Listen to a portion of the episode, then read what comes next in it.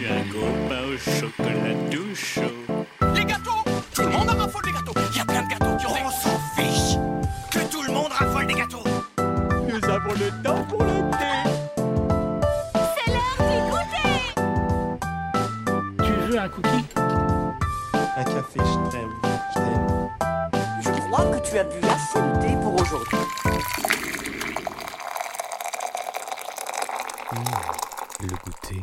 Bonjour à toutes et à tous et bienvenue pour ce premier goûter de l'année 2022, le 19e de la série des goûters musicaux, l'émission où on déguste des morceaux comme des gros muffins à la myrtille. Encore une fois, je suis avec l'ami Léo. Coucou Léo, Bonjour, bonsoir. comment tu vas? Très bien. Qu'est-ce que tu t'es pris pour ce goûter euh, tourné à 19h50 Et bien là, j'ai de l'eau pour une fois. Tu as de l'eau pour une fois parce que la bière a été bu avant. C'est ça, tout à fait. Puisque nous sommes au Charlie. Et oui, encore une fois, nous sommes au Char- Nous avons enfin pu re- réenregistrer à nouveau au Charlie et sa bière à Dobal, notre bar de prédilection où nous sommes accueillis par Alex. Pour cette émission, là, donc la 19e, comme je disais, on a la chance de recevoir euh, Salman qui produit l'émission Culture Son pour la chaîne YouTube Monte le Son, qui a le mérite d'aborder des grandes questions autour de la musique, ses cultures, son industrie. Il co-anime aussi l'émission euh, Dans le Tempo, un podcast qui prend le temps de détailler avec invité des sujets larges dans des styles très variés. Vous imaginez que ça nous a plu Salut Salman. C'est la première fois qu'on me présente. C'est vrai J'avoue que c'est assez plaisant. Je veux pas la refaire. si tu veux, je te la refais une deuxième. on a la chance. non mais mer- merci beaucoup de me recevoir, c'est très cool. Ouais, on était très content de te, recevoir parce que du coup, moi je sais que ta chaîne, je l'ai découvert il y a environ un an. Et ce qui m'a plu directement, bah, c'est un peu toutes les approches que tu peux avoir, que ce soit sur les petits formats, parce que comme je disais, du coup, avec, avec Culture Son, tu fais des formats assez courts, Ouais. où tu prends vraiment des, des points assez particuliers. Et le podcast que j'ai redécouvert un peu euh, plus récemment, où du coup, je me suis dit, c'est cool, et c'est vrai que ça nous a parlé aussi, parce que ce côté un peu euh, traiter des sujets assez précis sur des petits formats, et en même temps avoir le temps de prendre le temps sur une émission de faire des trucs. Euh, Moi, j'ai juste un truc, c'est que je regrette euh, de ne pas avoir écouté avant, puisque je l'ai vu passer euh, suivant euh, Chronomusique activement, Ouais. et d'avoir ce truc de Thoman et de m'avoir fait genre, pff, c'est quoi ce truc? Et c'est con, parce Ouais. que c'est vraiment très très bien, et que du coup, il n'y a pas ce truc, euh, effectivement. Euh, sais, truc de marque en fait, tu Ouais. veux, et sauf que j'ai eu le, le, le- ah je sais Oui, pas parce que pour expliquer peut-être à nos Oui. auditeurs, c'est que effectivement, donc on a on a monté une chaîne YouTube sur laquelle il y a, il y a plein de formats, on est plusieurs animateurs dessus, etc. Donc Culture Son dont tu parlais, un podcast aussi que j'anime effectivement avec Chronomusique. Et c'est vrai que cette chaîne, on, les- tous ces contenus qu'on crée, on le fait en partenariat avec Thomas, donc le Mm. magasin de musique. Euh, et euh, je comprends que ça puisse créer cet effet-là. Mais c'est vrai que c'est tellement pas en adéquation avec ce que l'on produit. ouais. Justement, mais c'est- ça qui est génial en fait, c'est que du coup t'as pas ce truc, ouais, contenu de marque, euh, j'ai pu Absolument voir à pas, certains endroits et être genre. pff, Mais c'est- dommage. C'est dommage effectivement que ça crée ça euh, parce que on a vraiment une liberté éditoriale euh, folle et on essaye juste de parler aux passionnés de musique. Et c'est vrai que, euh, en fait, la, la chance qu'on a de bosser avec Thoman, c'est juste que ça nous permet d'être payé en fait. Oui, bah ouais, non, mais c'est ça, ouais, c'est trop bien en fait. euh. Et à côté de ça, ça permet de faire du travail qu'on essaye d'être de qualité Mm. et tout simplement, c'est ça l'intérêt quoi. Après, sur le contenu, je pense vraiment ça peut parler à tous les passionnés de musique quoi. Enfin, je suis content en tout cas que ça vous ait plu. Mais ça, ça prouve bien que Thoman, encore une fois, désolé, hein, Non, mais, ça prouve bien que. fois, toi qui non mais ça prouve bien que Thoman encore une fois est vraiment sur sa spécialité de on vend des trucs pour la musique pour les gens qui veulent faire de la musique et du coup il y a pas ce truc euh, à fond euh, commercial de re- enfin tu vois genre en vrai si t'écoutes dans le tempo t'as pas trop on en entend pas du tout parler du fait que ça soit Absolument. tu Moi- vois, moi, je pense qu'ils sont intelligents. truc-là, tu vois. Moi, je pense ouais. qu'ils sont intelligents de faire ça. C'est de dire, euh, bah écoutez, bah, faites du contenu, passionnez les gens pour la musique. Ouais. Et puis, euh, idéalement, ils deviendront musiciens ou ils le sont déjà et ils finiront Ouais. par acheter chez nous. On est déjà leader du marché. etc. Ouais. Bon, Il y a un peu cette démarche-là, mais le but est vraiment juste. euh, nous, on nous dit.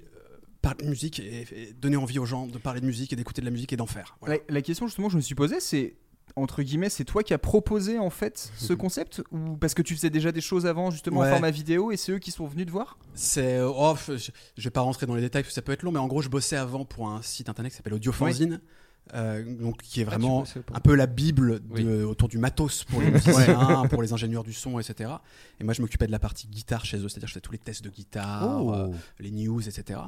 Et c'est dans ce cadre-là en fait que je m'étais fait un peu de réseau, etc. J'avais rencontré notamment des, des gens de chez Thoman. Et, euh, et quand je suis arrivé à la, à la fin de mon travail avec Audiofanzine pour plein de raisons, au bout de trois ans, Euh, je savais pas trop quoi faire. J'avais rencontré des gens de Thomann qui ont su que je ne savais pas trop quoi faire. Ils m'ont dit bah, qu'est- qu'est-ce que tu vas faire, machin, etc. Et je, je leur ai dit bon, je vais essayer de faire des formats un peu de mon côté, peut-être. Et ils m'ont dit bah pourquoi on le fait pas ensemble?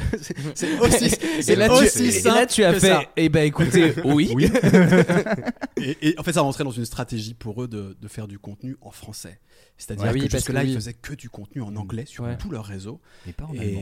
pas en allemand, alors qu'ils Ils sont font pas allemands. en allemand, Non, non, mais ce qui est incroyable. Ah ouais non, Ouais. non. Et, Ah ouais. et ils avaient vraiment aucune stratégie en, en vidéo et audio. hein. Il y avait des articles. Ouais, bien sûr. Ouais, Mais sûr, sinon, ouais. aucune stratégie de localisation entre guillemets des contenus. Et c'est vrai que c'est notre rencontre. C'est un truc auquel ils pensaient déjà depuis longtemps, évidemment. hein. Mais notre rencontre a fait qu'ils se sont dit, bah, on va le tester. Et le français, et ce que je fais en fait, enfin ce qu'on fait même tous maintenant, c'est la première tentative avec eux de, de faire ça. Et, euh, et ça a été ouais une opportunité de ouf pour essayer de faire des. Bah moi, mon but, c'est juste de, de transmettre ma passion et d'essayer d'apprendre des choses à la fois moi et aux gens qui me regardent ou m'écoutent. Et voilà, quoi, c'est trop bien. Et c'est assez marrant parce que je me suis dit, t'as quand même une approche assez globale, entre guillemets, même si c'est bizarre de dire global entre guillemets, mais t'as quand même un- une approche, je dirais, assez socioculturelle autour de la Ouais. musique. C'est rigolo parce qu'on pourrait se dire justement que tu pourrais être dans une approche plus technique. Ouais. Euh, c'est lié à quoi en fait? C'est par rapport à tes études ou c'est juste parce que ça, ça Complètement, te fait kiffer en fait de voir les Non, choses Il y a plein de trucs. C'est déjà l'aspect technique de la musique, même si je le trouve passionnant. Ça a été mon quotidien pendant trois ans au sein de Ah la bah oui. Ouais. Et que c'est- très vite, c'était une forme de frustration parce que c'est un aspect extrêmement réducteur. Ouais. de la Ouais, musique en fait, sûr, qui est nécessaire, qui est passionnant à plein d'égards, mais qui qui est trop limité. Quand... Et, et c'est vrai que il y a un mélange, évidemment. J'ai fait des études d'anthropologie à la base. Ah. Voilà, j'ai un master 2 en anthropologie, ce qui fait que pendant des années, je me suis vraiment. Enfin, la question culturelle me passionne évidemment. Ouais. Et si j'ai fait ces études, c'est parce que déjà à l'origine, ça me passionnait. Et globalement, j'ai toujours adoré euh, dans la musique en écouter d'une part, euh, en faire aussi évidemment, les aspects techniques, etc. Mais je pense que ce qui sur- surplombe tout ça, en vérité, c'est quelle place a la musique dans notre société C'est qu'est-ce Ouais. qu'il y a autour, etc. Moi, je suis passionné par le fait qu'un un mouvement musical, il est accompagné par des façons de voir le monde, par des façons de s'habiller, par etc. Et ça, ça me passionne de ouf, quoi. Oui, bah. Regarde-le comment il est heureux d'entendre ça. non, mais c'est un peu la vision qu'on a en plus avec le. Enfin, nous, ce qu'on fait aussi, c'est ça qui nous anime. Parce que ce que tu dis sur la technique, c'est que c'est intéressant, mais sauf que c'est réducteur aussi parce que ça parle qu'à un certain public. Alors que parler de musique avec son contexte co- socio-culturel, tout ça, ça peut parler à tout le monde. Et de dire, regardez, cette œuvre-là, elle est intéressante parce qu'il y a ce contenu autour, Hmm. ça peut parler à tout le monde. Peut-être que les gens n'aimeront pas forcément le résultat, mais sauf que. C'est une histoire que tu leur racontes et du coup c'est ça qui va Bien forcément sûr. les passionner. Enfin, Et, et- et puis parce que, allez, euh, c'est horriblement cliché de dire ça, mais parce que en parlant de musique de cette manière, tu parles de notre société, tu parles de l'homme, tu- etc. Mm. Et, ouais, Et on vit vraiment dans une On vit société. dans une je suis société, non mais oui, totalement, c'est clair.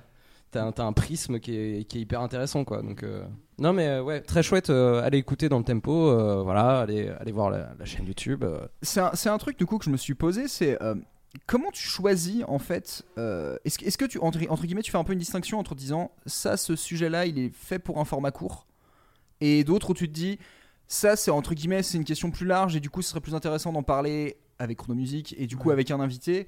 Est-ce que du coup tu fais un peu on va dire une distinction entre les deux ou pas? Non, parce qu'en fait, je le, dans ma recherche éditoriale, entre guillemets, dans ma préparation, je les aborde pas du tout de la même manière. Ouais. Et euh, vraiment, là, je me dis, ok, là, je dois bosser sur le podcast, qui est un format long de deux heures.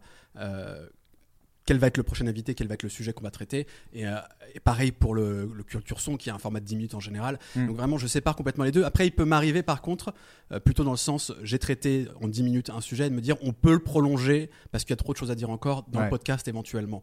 Effectivement. Mais sinon, c'est vraiment deux, deux approches complètement différentes, où par exemple, dans le culture son, je vais essayer aussi parfois de réagir un poil à l'actualité, euh, J'ai aussi une approche beaucoup plus, euh, parce que je trouve que c'est un sujet intéressant, euh, économique, business, industrie musicale aussi, et, et vraiment dans l'idée, euh, non pas de, de glorifier euh, le fric ou quoi que ce soit, Ouais, mais non, juste non, de dire, tu veux dire, pour, ouais. pour Mm. beaucoup de musiciens euh, en voie de professionnalisation, on est souvent démunis face aux complexités Ouais. du monde de la musique, aux complexités légales, etc. Et, et je trouve extrêmement important d'en parler, et c'est vrai que j'en parle beaucoup dans mes formats de manière générale d'ailleurs. Je sais que c'est un truc, ça m'a beaucoup parlé parce que ça m'est arrivé même dans mon activité, on va dire, dans le podcast, mais même en dehors. De... Je me rappelle avoir fait un truc, notamment par exemple sur euh, euh, le, le phénomène des artistes qui vendent leur catalogue euh, à Ouais. coût de 100, 200, 300 millions de, de dollars. Et je me suis dit, c'est hyper intéressant de se dire en fait euh, quelle perception en fait peut, va- peut avoir le public de ça et même les artistes en fait qui ne gagnent pas, qui n'ont pas cette notoriété là, et qui est-ce qu'ils se trouvent vraiment mis à l'écart en fait par ce phénomène là. Et c'est vrai que je me suis dit, c'est ce genre de questions. Et des fois, tu te dis, peut-être que d'un aspect extérieur, ça peut faire froid, ça peut faire business et tout, mais tu dis, la démarche, c'est pas du tout de glorifier un truc, c'est plutôt de voir un peu. euh, Ça, c'est une complexité folle de. Est-ce que lorsqu'on traite un sujet, euh, la manière dont les gens vont estimer qu'on l'incarne entre guillemets. Ouais. D'autant plus que euh, je pense que dans, dans ma façon de traiter les trucs, d'être face à la caméra, etc. J'ai une forme d'enthousiasme, de, Ouais, un sourire, etc. Qui fait que parfois on peut penser que je que je parle d'un sujet euh, où je suis en adéquation totale avec l'ensemble du truc. C'est c'est pas du tout l'idée. C'est juste. On m'a déjà reproché, par exemple, que j'avais traité des- du sujet de la, la blockchain, des NFT, etc. Et on m'avait dit, en gros, que j'étais, voilà, c'était la startup nation, tu vois, que je représentais un peu ça, etc. Ce qui est tellement pas Ah, mon putain, esprit. ouais. mais, et- mais en fait, j'essaie aussi de me détacher un peu de tout ça et dire, euh, c'est plutôt l'idée de dire, voilà l'univers musical, il est constitué de plein de choses extrêmement diverses, Ouais. dont ça, et je vous le présente. Et je vous le présente avec le, le plus de détails d'entrain et, de, et de, de, de- de passion et de plaisir possible quand même, parce que ça fait partie aussi de l'univers musical, peu importe ce qu'on en pense. Euh, juste re- regardons en quoi ça consiste tout ça, tu vois. Ouais, c'est ça. Pour éviter du Oui. coup d'avoir un regard, des fois, ce qui, ce qui peut être un, réflexe qu'on peut avoir très facilement de regarder un truc d'un œil extérieur et de dire, ouais, c'est. Entre guillemets, c'est un peu de la merde cette évolution, cette façon de faire les choses. Et, du coup, tu on, dis. on peut, mais quand on a les éléments en fait ensuite, C'est tu ça, vois, on exactement. peut après juger, dire moralement ou je ne sais quoi. Je, je- ne suis pas. Ouais, c'est ça. c'est Ouais, mais si tu t'y intéresses vraiment, c'est que c'est un peu intéressant quand même. Donc, euh, Bah, tu vois, ça. genre la démarche d'aller s'intéresser à quelque chose, moi, qui me m'intéresse pas du tout, je vois pas je vois pas l'intérêt parce qu'en fait, je vais perdre mon temps, je vais, je vais râler tout le long de ma Mais recherche, je vais quasiment, faire euh, quasiment me tout est intéressant. Euh, ouais, après, il y a des trucs. Autour de nous, le monde qui nous entoure, c'est souvent intéressant. ouais, mais bon, tu vois, il y a des trucs, j'ai pas envie d'y fourrer le nez, quoi. Tu vois, le truc. C'est marrant parce que moi je suis plutôt dans les marges de me dire euh, je suis prêt à. C'est pas pour ça que je vais apprécier, que je vais même en écouter, mais d'être capable des fois de se dire t'as certains sujets ou certains artistes, j'aime comprendre pourquoi ça plaît. Ouais. Des fois de se dire mais pourquoi ce truc? Bah tiens, ça me rappelle la grosse discussion sur PNL qu'on avait eu dans une des émissions de se dire j'ai rien contre en fait bah, si je suis le public tant mieux si je le suis pas c'est pas grave mais pourquoi en fait un tel engouement? Et c'est ça que j'ai trouvé super intéressant et des fois je me dis c'est ça qui est hyper bien et qui évite du coup que tu sois dans une posture un peu élitiste et à te fermer toi-même à dire ça c'est bien ou c'est pas bien alors que tu fais en fait faut peut-être essayer de comprendre en fait pourquoi ces choses se font de cette facette là et pourquoi ça parle à des gens Mais tu, tu sais, c'est intéressant ce que tu dis parce que Merci. si, non, si, si aussi je, je parle beaucoup des aspects culturels de la musique, etc., c'est parce que euh, je me sens légitime à en parler publiquement. Là où à l'inverse, si je devais faire par exemple de la critique de disque ou réellement dire ce que je pense d'un artiste, je ne me sentirais absolument pas légitime parce que je trouve que c'est d'une complexité terrible. J'en arrive toujours euh, à la conclusion horrible de dire bah c'est subjectif, machin. Oui, et puis surtout, le, en fait, euh, moi personnellement, j'en ai pas grand chose à faire que quelqu'un pense que quelque chose est pas bien parce qu'en fait, si je l'écoute Bah et que ouais. j'aime bien, donc je me vois pas donner mon avis comme ça. Enfin, tu peux le donner, on le fait euh, souvent, notamment dans ce genre de cas, mais c'est vrai que c'est plus un truc de allez voir. C'est Allez, allez vous faire votre avis. euh. Ça. À la limite, je préférais raconter l'histoire qui entoure Ouais, un artiste ouais. plutôt que de parler purement de sa musique. Ouais. Allez écouter, donner envie à la limite Ouais. d'aller écouter, puis après chacun juge comme Ouais, il le. c'est ça, le dire, on n'est pas là pour. Enfin, pour moi, je pars du principe, mais les gens, ils ont déjà leur avis en fait sur un truc. C'est la musique a ce côté un peu épidermique. Il y a des fois, tu dis, je pense que t'as beaucoup de trucs où en l'espace de 10 secondes, tu sais si ça te parle ou pas.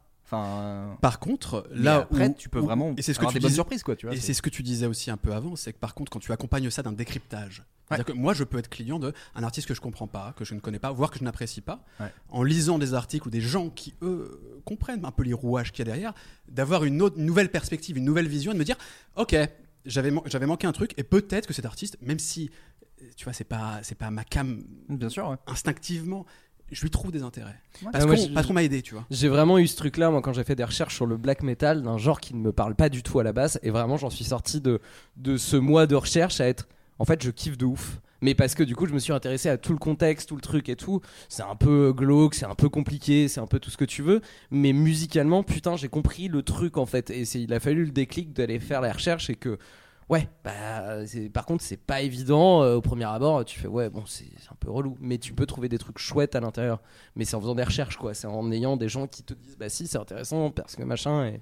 mais oui c'est pas évident à la base quoi Ça me ramène justement à la dernière question que je voulais te poser. Je me disais, est-ce qu'il y a des sujets où tu t'es dit, j'aimerais bien parler de ça, mais ça prend trop de temps?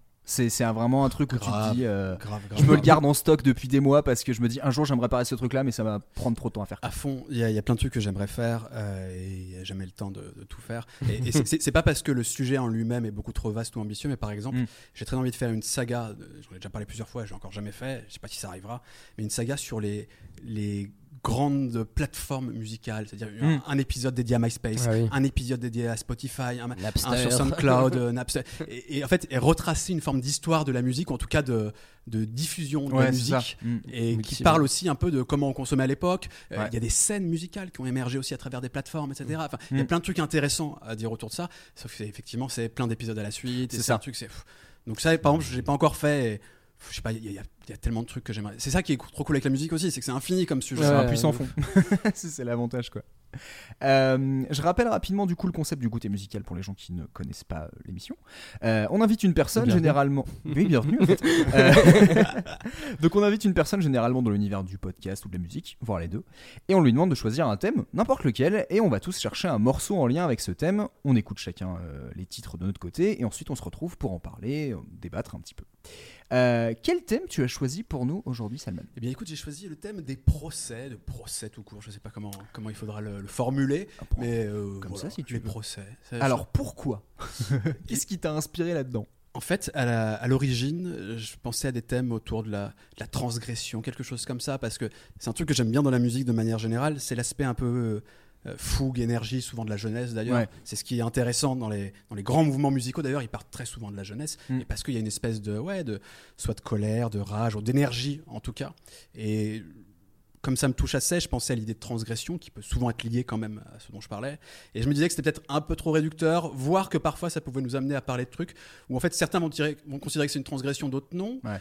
La transgression peut aussi être de la saloperie parfois. Mm. il- il- c'est très compliqué. Et, et j'en suis arrivé en fait à me dire. euh, les procès, c'est intéressant parce qu'à la fois, ça nous dit dans, dans l'arsenal législatif judiciaire, qu'est-ce qui n'est pas acceptable dans une société? Là, on attaque. Et en même temps, il y a aussi, au-delà de l'aspect transgression, etc., tout ce qui est euh, plagiat, grande saga familiale, grande galère de, sur les successions, sur les droits, etc. Donc je pense que c'est un sujet assez, assez vaste et c'est un peu pour ça que je voulais en parler. quoi.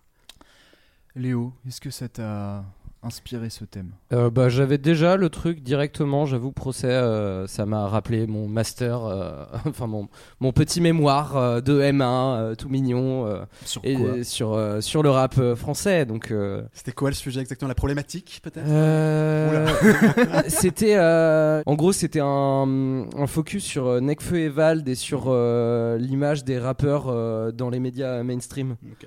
Du coup, tout un truc. euh, Surtout, c'était l'époque. euh, Ouais, c'était c'était il y a quelques années maintenant. C'était 2015, je crois. Donc, c'était vraiment le moment où, ah, enfin, où il était passé chez Ruquier. Enfin, quand les deux se font un peu, euh, enfin, mettre à l'amende par. euh, Non, attends, c'était qui? C'était Nekfeu qui s'était fait. euh, Il par, était allé chez Ruquier, Yann euh, qui, qui le défonce, tout ça. Et ce truc un peu de, de- des mecs qui sont un peu jeunes et qui arrivent un peu à se défendre, mais pas complètement. Euh, et Vald qui se fout ouvertement de la gueule des médias. Et du coup, c'est- c'était intéressant. J'ai clairement fait dire aux protagonistes euh, journalistes que je voulais qu'ils disent. mais c'était rigolo de mettre dans mon mémoire euh, fumer un joint de bœuf, euh, tu sais, genre, et de, de devoir dire. euh, euh, cigarette, euh, Conix, euh, de cannabis. euh, c'est assez universitaire, il faut mettre les notes de bas de page. bah Nique ta mère, référence au groupe euh, NTM. voilà. c'est- Et bon. du coup, la question que je t'ai pas posée, Salman, par rapport à Oui. ça, c'est euh, t'as trouvé tout de suite un morceau par rapport à ce thème? En fait, c'est dans l'idée un peu de transgression à la base. J'ai pensé à un morceau et c'est ce morceau qui m'a amené à affiner ça vers les procès, si tu veux. Ouais, d'accord. Voilà en gros comment ça s'est passé. Parce que ce morceau, euh, voilà, il a connu des problèmes. Oui, d'accord. parler. Très bien. Mais euh, Je veux dire juste un truc avant. vas-y, dis-moi. Je suis très content de faire cette émission parce que euh, c'est une émission purement audio. Et ça fait plaisir de. Non mais je te jure. Ah oui, pas parce que t'es en caméra. vidéo Ouais. aussi, quand même, fais le souvent, je fais podcast. souvent du format euh, vidéo. J'avais été invité aussi il y a pas longtemps dans le truc. C'était en vidéo aussi. Et là, tu vois, tu es tranquille, sais, avec ton hein, micro, c'est tu tranquille. tu sais, comme ça, un peu avachi dans ta chaise et tout. J'aime bien. Ouais, t'as pas besoin d'avoir les. euh, C'est le goûter, c'est confortable ici. bah, écoute, on est un, Ouais, on y est a un pas les physique de radio. On est un y a physique de physique de radio. on, on le conserve. C'est c'est le goûter, mais il n'y a pas les muffins à la myrtille. hein, parce que tu vois, c'est- tu la je suis désolé, je, de ouais, et je- tout, mais vite fait, j'avoue, hein. j'avoue, c'est un, un, un jour, je, je, je promets à chaque fois qu'un jour j'apporterai vraiment le goûter et en fait je le fais pas, je suis, je suis un sale hypocrite. Euh, ne me faites pas un procès pour ça. Euh, D'ailleurs, sur le sujet justement, est C'était fa- c'était tellement facile. Euh, ouais, non, ce que j'ai bien aimé dans ce thème-là, c'est de dire qu'il y avait énormément d'approches de le faire, enfin de, de façon d'aborder un peu ce thème, parce que je me suis dit, est-ce que c'est des procès autour de chansons? Est-ce que c'est des chansons qui parlent de procès? Ah, Euh, Est-ce que c'est des morceaux qui parlent de la justice en général? Euh, Ouais, je me suis dit, il y a comment dire? Il y a pas mal d'angles d'attaque à avoir et du coup au début ça m'a un peu bloqué ce côté il y a trop de choix je sais, je sais pas par où, par partir tu vois. Et je me suis dit est-ce qu'au final euh, j'avais pas envie de prendre un morceau en me disant euh, comment dire le morceau en soi il est cool mais en fait si tu ne sais pas l'histoire derrière euh, l'écoute du morceau va pas t'apprendre ça. Je vais te donner un exemple tout con. Euh, une histoire que j'avais découvert qui m'avait fait marrer, c'est quand ils ont fait le, le- le fameux sticker euh, Parental Advisory euh, Content aux États-Unis. Mhm. Que c'est tout un mouvement en fait un peu réactionnaire euh, qui a été lancé dans les années 80 pour dire on veut un peu moraliser qu'est-ce que nos enfants écoutent.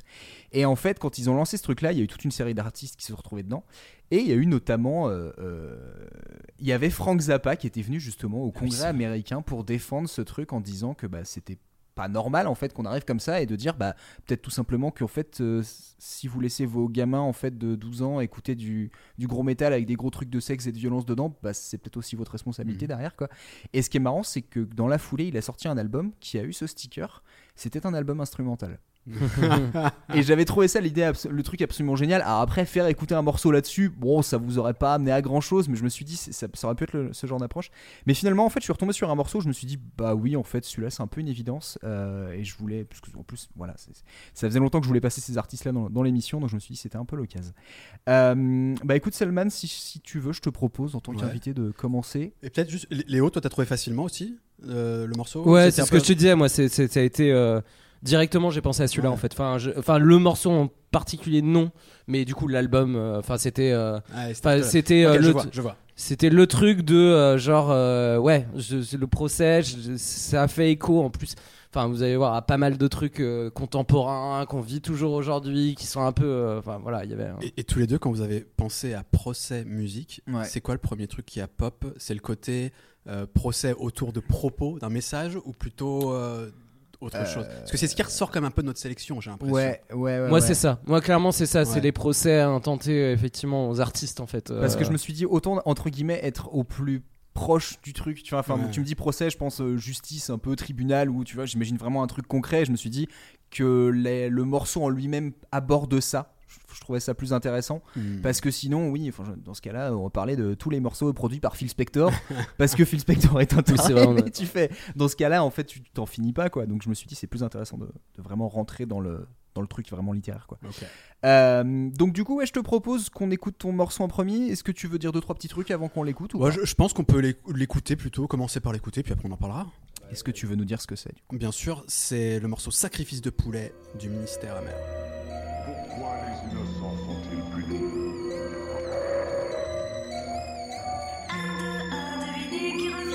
Sierra, Tango, Oscar, Mike, Yankee. Comme le prédateur, je ne sors que la nuit. Cette fois encore la police et l'ennemi Je saute la meute, personne ne piote Ça sent l'émeute, ça commence. La foule crie vengeance par tous les moyens nécessaires. Réparer l'offense, la ville est quadrillée. Les rues sont barrées, les magasins pillés Les lascars chirés. Moi j'ai toutes les caractéristiques du mauvais ethnique. Antipathique, sadique, allergique au flic. Même dans la foule, je porte la cagoule. Les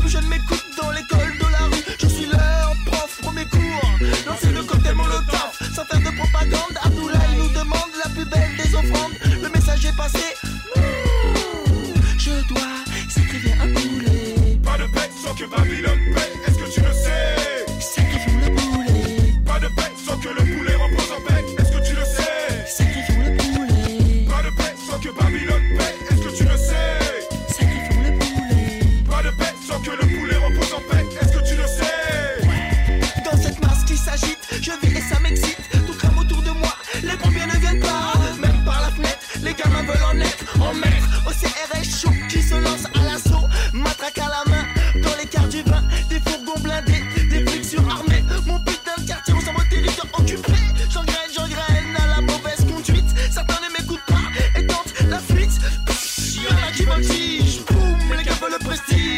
comme le font les médias, le peuple tu m'es pas, le monde est à moi, je suis dans les le temps est mystique. J'ai dans moi tous les flics, ce soir j'ai pas d'usine, ce soir j'ai pas de fusil.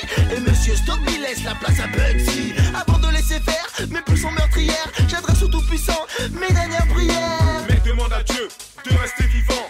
Et j'appelle le diable pour faire couler le sang. Pas de peine sans que Babylone paye.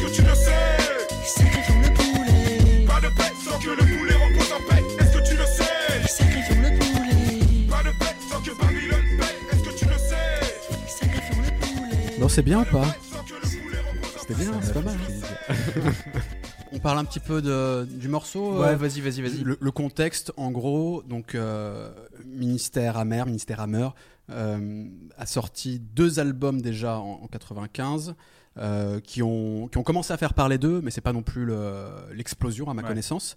Et c'est surtout en fait avec ce morceau en particulier, donc Sacrifice de poulet, qui apparaît en fait sur euh, non pas la BO, mais Non, sur ouais. une compilation Ouais. estampillée La haine. C'est-à-dire que La haine, le film évidemment, est sorti quelques temps auparavant. Et donc ils ont décidé de faire euh, une compilation de musique inspirée du film. Mm. C'est-à-dire que c'est une espèce de prolongation euh, esthétique euh, et thématique évidemment C'est vrai que c'est. euh, d- du film de la haine.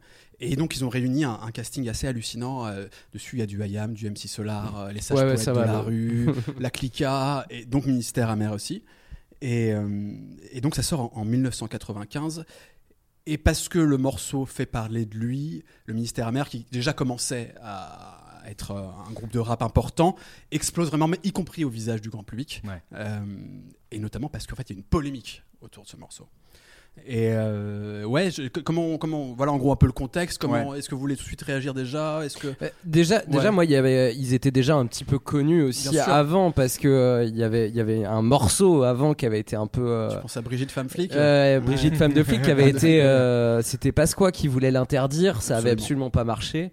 Du coup, c'était sur leur premier album et sur leur deuxième album, euh, ils sortent un morceau qui s'appelle Brigitte Femme de flic 2. Tout à Et du coup, c'est des extraits de euh, des extraits de, de quoi de, de journal télé euh, qui parlent de journaux télé qui parlent justement de, de ce morceau-là de oui alors une véritable haine anti-flic avec vraiment un mec avec un accent du sud pour prendre ce truc-là. Je l'ai écouté avant l'émission, enfin hier, je- ça ça m'a bien fait marrer. Mais voilà, je pense qu'ils ils étaient quand même un En peu fait, connus, il, il- il commençait déjà bien sûr à émerger et, et le, le deuxième album 95 200, comme euh, Sarcelles, on va parler tout à fait. euh, va devenir un, un carton absolu. Mais il me semble que vraiment, euh, il y a certainement les amateurs de rap, etc. Ouais, ça. Ouais. et qu'en fait c'est Sacrifice de poulet qui fait que le grand public prend conscience du groupe Mm. et que Ouais. 95 200 qui est sorti à peine avant euh, d'ailleurs euh, la il est sorti en compilation. 94, je C'est- crois. ça, ça Ouais, doit être ça à peu ouais. près. Et là, en fait, ça devient vraiment un carton absolu Mm. avec le mouvement aussi de sacrifice de poulet. Mais tu as raison, c'était certainement un, un groupe déjà assez installé. Non, mais c'est surtout qu'il y avait déjà des polémiques autour du groupe, même s'ils n'étaient pas très connus, tu vois. Genre, il y a un truc assez Absolument. drôle, quoi. Premier album d'un groupe, il y a déjà les mecs qui commencent à dire attention, euh, donc Ouais. que tu dis. Bah, parce qu'il faut dire aussi que la particularité du, du ministère euh, Hammer, c'est que c'est, on considère souvent que c'est, si ce n'est les pionniers, au moins ceux qui ont popularisé une forme de rap de banlieue entre guillemets. Ouais. Le rap hardcore à la française, quoi. C'est- C'est-à-dire que tu avais leurs prédécesseurs illustres, à la Assassin, Ayam, etc., euh, au même moment la, la Clica, etc., MC Solar, et qui, et qui euh, incarnaient une forme de.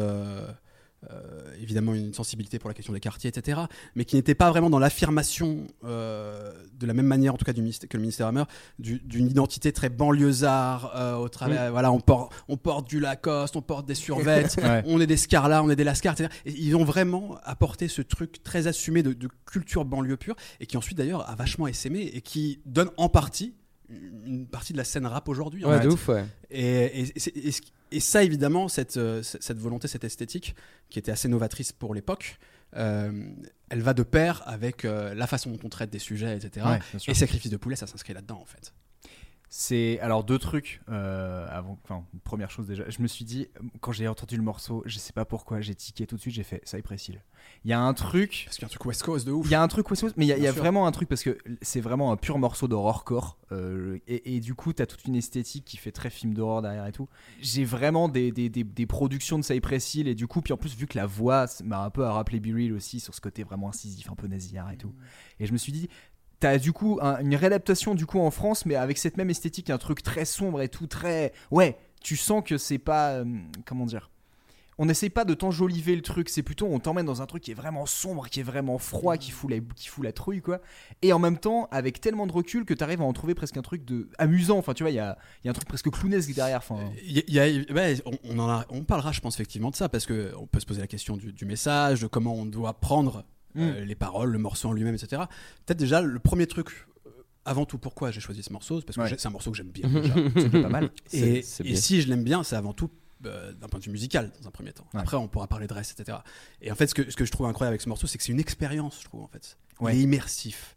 Euh, tu es plongé dans un univers qui nous est décrit et et t'es complètement dedans. C'est euh, c'est un truc complètement fou, que ce soit les sonorités, la façon de rapper, etc. D'ailleurs, le Mystère Amer, qui est composé de, de plusieurs MC, en fait, là, c'est Stomy euh, Bugsy, euh, qui est quasiment Ouais, seul sur ouais, le morceau. ça, ouais. C'était un choix. Je, je crois, à, à ma connaissance, ils écrivaient comme à plusieurs, euh, mais pour autant, l'interprète principal, c'est clairement Stomy Bugsy. Et, et on voit effectivement, c'est quasi théâtral parfois. Un truc Ouais. qui s'est un peu perdu parfois dans le rap d'ailleurs. Moi, j'avoue que j'aime bien euh, ce côté euh, qui me paraît plus présent dans le rap old school, où tu as vraiment une interprétation surjouée parfois. Ouais, le storytelling est pas le même. Enfin, il y a une. Ouais, je ce que tu veux dire. Ça, ça existe certainement encore Ouais, aujourd'hui, hein, mais mais, en ouais. tout cas, il y avait T'as vraiment- Valt qui en fait un peu, par exemple, Ouais. qui aime bien faire ce genre de truc euh, de temps en temps. euh. Mais oui, effectivement, il y en a moins.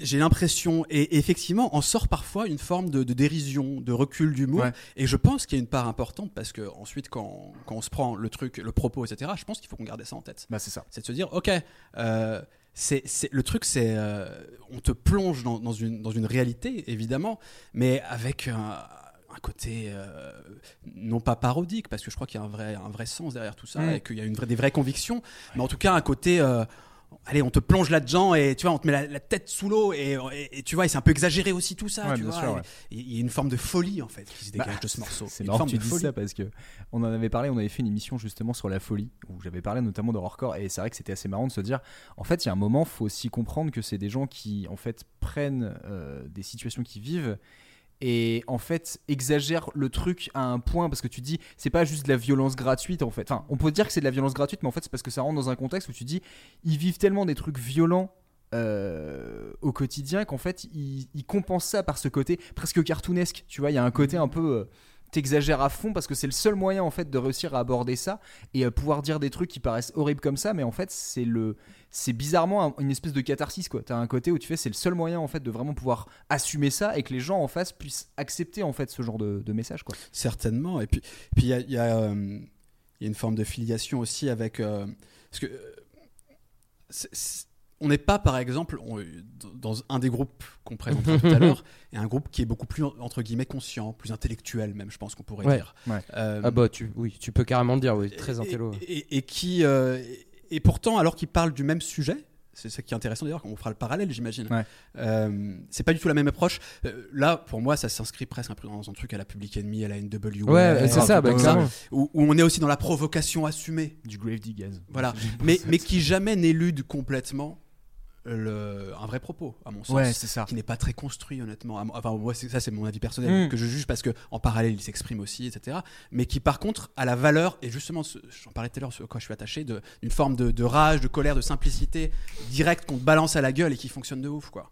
Oui, non, mais c'est ça, c'est le truc, c'est que là, t'es sur euh, un propos politique, mais qui est pas politisé. En fait, c'est Oui. vraiment, c'est on Ouais. parle, d'un- Mm. on parle d'un truc, on parle d'une réalité, euh, on en fait des tonnes parce qu'on reste des gangsters dans la rue et tout ça, mais sauf que bah, ça traduit effectivement d'un truc qui est, qui est réel et enfin voilà, de quelque chose. Mais du coup, tu, tu, tu l'as choisi euh, procès parce que euh, Alors, effectivement, je recentre, tu m'as volé ma question je. Non, Il y, a- il y a cet aspect déjà esthétique et, et même la prod, elle est quand même, elle est, elle est- elle est folle. Oui, prod. oui, la prod est cool, ouais. Elle, est, tu sais, elle a un côté, c'est évidemment l'interprétation de Stomy en, rajoute, mais il y a un côté un peu sataniste, un peu, tu vois, un peu de, de, de, de- de folie, de, tu vois, le chaudron, quoi. Tu sais, ça boue, c'est brûlant, il y a de la lave, enfin, tu vois, il y a un, il y a un C'est truc ça. comme ça. on dirait l'antre du Joker tu vois C'est ça. Et, la prod, elle, elle, parce qu'il y a ce côté, c'est des sonorités West Coast, mais c'est pas le West Coast funky, euh, funky Non. en s'enjaille, tu vois. Il y a un truc plus, plus compliqué. c'est plus incisif ouais. Absolument.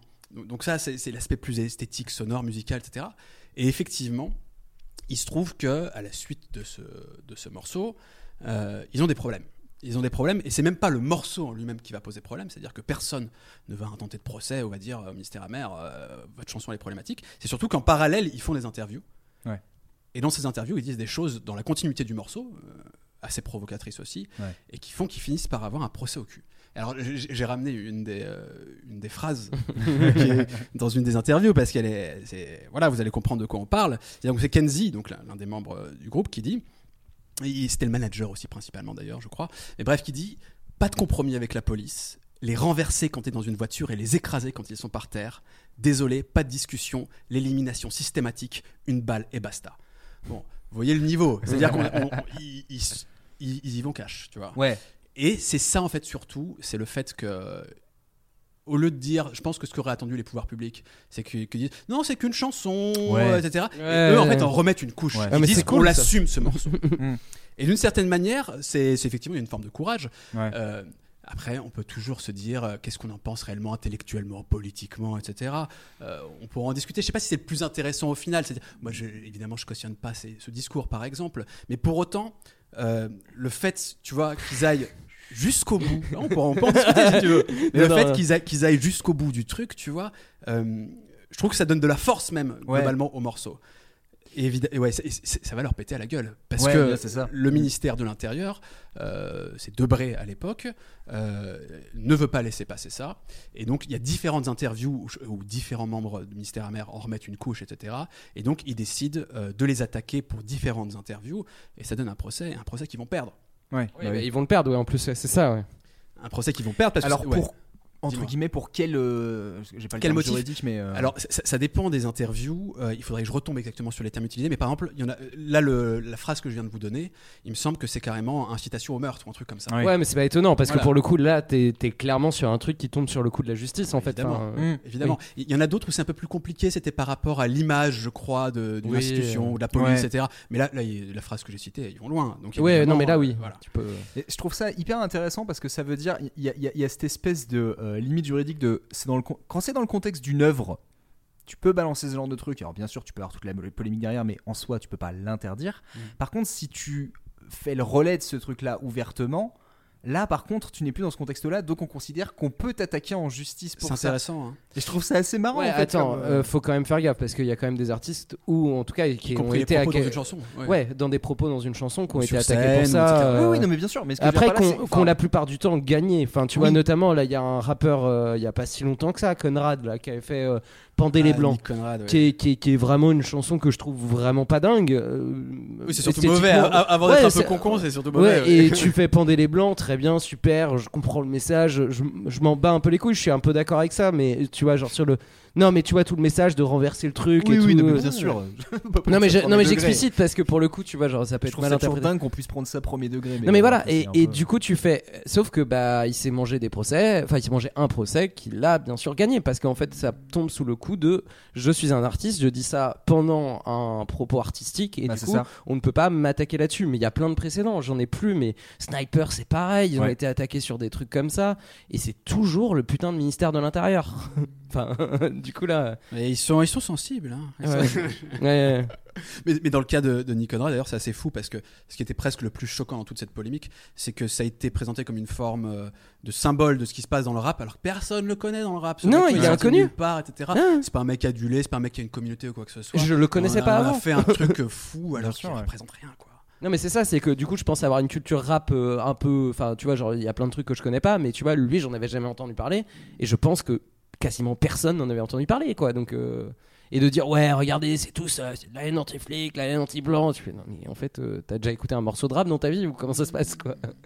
Et, et après tu vois je pense que le ministère amer a, aussi amené ce truc là et ça a, ça a mis les gens dans ce truc de c'est le danger, c'est les euh, c'est les jeunes de banlieue et du coup je pense qu'ils en ont tellement joué, enfin. Certainement. Mais ils sont peut-être allés trop loin justement sur les interviews. Ils ont, à mon avis, ils ont voulu y jouer un peu. c'est- euh, C'est intéressant comme il n'y a pas de rupture en fait effectivement dans ce cas-là entre euh, la scène entre guillemets et, et le public. C'est-à-dire que c'est un truc souvent qu'on présente comme une limite. Ouais. Quand on parle, on, on va pas entrer dans les détails, mais par exemple quand on, la- on parle de l'affaire Dieudonné par exemple, Ouais. souvent est pris comme argument le fait qu'il y avait la scène et puis il est devenu autre chose en dehors de la scène, Ouais. ce personnage. Et ce qui, est- ce qui aussi explique que parfois euh, c'est devenu problématique. Et ben il y a un peu cette idée là derrière, c'est que euh, on ose un peu moins attaquer les morceaux parce que c'est que la loi quand même en général Oui, c'est ça. essaye de protéger les Ouais. artistes. Je dis Bien pas que ça se fait tout le temps, etc., mais globalement. Ouais, bien sûr. Voilà. Non, mais la loi le fait. Mais le problème, c'est qu'il y a des gens qui attendent des, des procès. C'est une différence. euh, enfin, ah oui, oui, pour, pour emmerder d'ailleurs parfois, Mm, j'ai mm, l'impression. mm. Et, et- et là, effectivement, c'est qu'eux n'ont pas fait cette distinction. Ils auraient pu se protéger d'ailleurs, je pense, euh, en se disant attendez, c'est une chanson, comme le font beaucoup de gens, beaucoup d'artistes. Sauf que non, ils en ont mis une couche. Et c'est assez marrant parce que du coup, ça fait euh, relais avec ce que tu disais tout au début en disant ce côté par rapport à la jeunesse, du coup, d'expression d'une rage, d'une colère et tout. Et je me dis, est-ce que c'est pas justement parce que je sais pas quel, à quel âge, ils- quel âge ils avaient à- à- à cette- quand ils ont fait ce morceau là, mais tu fais. Est-ce que tu jeune, crois vraiment qu'à 23 ans, tu es capable, face aux médias, quand tu dois te défendre en fait sur ce genre de truc, d'avoir un propos qui va être assez réfléchi en disant Ah non, mais j'ai dit ça dans le contexte d'une chanson, donc je le pense dans le contexte de la chanson, ça n'en sort pas. Je pense qu'il y a, entre guillemets, il y a une question de maturité par rapport à ça. C'est normal que quand tu as 23 ans, tu pas capable de le faire. C'est possible. Après, en fait, il y a tellement de façons aussi de d'imaginer ce qui s'est passé, c'est-à-dire que peut-être qu'ils avaient ils étaient plus conscients qu'on ne l'imagine et qu'en Oui, réalité cette recherche de provocation et de radicalité euh, dans Ouais. l'idée de provoquer face à l'autre quelque chose, une remise en question éventuelle, par exemple. euh, peut-être qu'ils étaient là-dedans. Alors, pas. vu le parcours des bonhommes Je derrière, je suis pas certain. moi non plus. Moi non Tu- plus. tu vois, mais le- mais c'était aussi pour glisser le fait que parce que je parlais aussi, aussi, évidemment il y a peut y avoir un positionnement moral personnel sur les propos, sur le message réel, etc. Ouais, ouais. Mais euh, parfois aussi il faut garder en tête que l'idée c'est d'être dans la radicalité pour provoquer quelque chose chez l'autre, Bien sûr. sans dire il faut faire exactement au pied de la lettre ce que je dis. Bon. Ouais, Bah, c'est ça, que je trouve assez intéressant, c'est de se dire, c'est là, bon, quand je disais question de maturité, mais paradoxalement, où je trouve que justement c'est ça qui est assez mature, c'est quand tu es capable de- de- d'exprimer un truc comme ça, c'est aussi parce que tu te dis, bah, si, vous le prenez au- si vous le prenez au premier degré, c'est que vous n'êtes pas capable de comprendre en fait le sujet que je vais aborder derrière. C'est les questions de, des relations entre, euh, avec la police, les questions de la violence et tout, et tu fais entre guillemets, c'est un peu, bah en fait là je vais mettre une espèce de filtre, c'est-à-dire il y a ceux qui comprendront pas et qui resteront toujours bloqués à la porte et pour eux ce sera une incitation à la haine, et ceux qui sont capables de comprendre qu'en fait derrière cette violence-là il y a une discussion qui peut être intéressante derrière. C'est d'autant plus marrant de se dire que c'est un morceau qui est lié au film La haine où tu dis, je pense que ce qui, ce qui, ressort le plus de ce film, euh, même sur long terme, c'est de se dire ça a ouvert une discussion parce qu'entre guillemets, on a un peu réhumanisé un peu des jeunes de banlieue où habituellement on, on se serait jamais posé la question. Et là de se dire bah ouais, en fait, il y a une relation en fait très violente avec la police.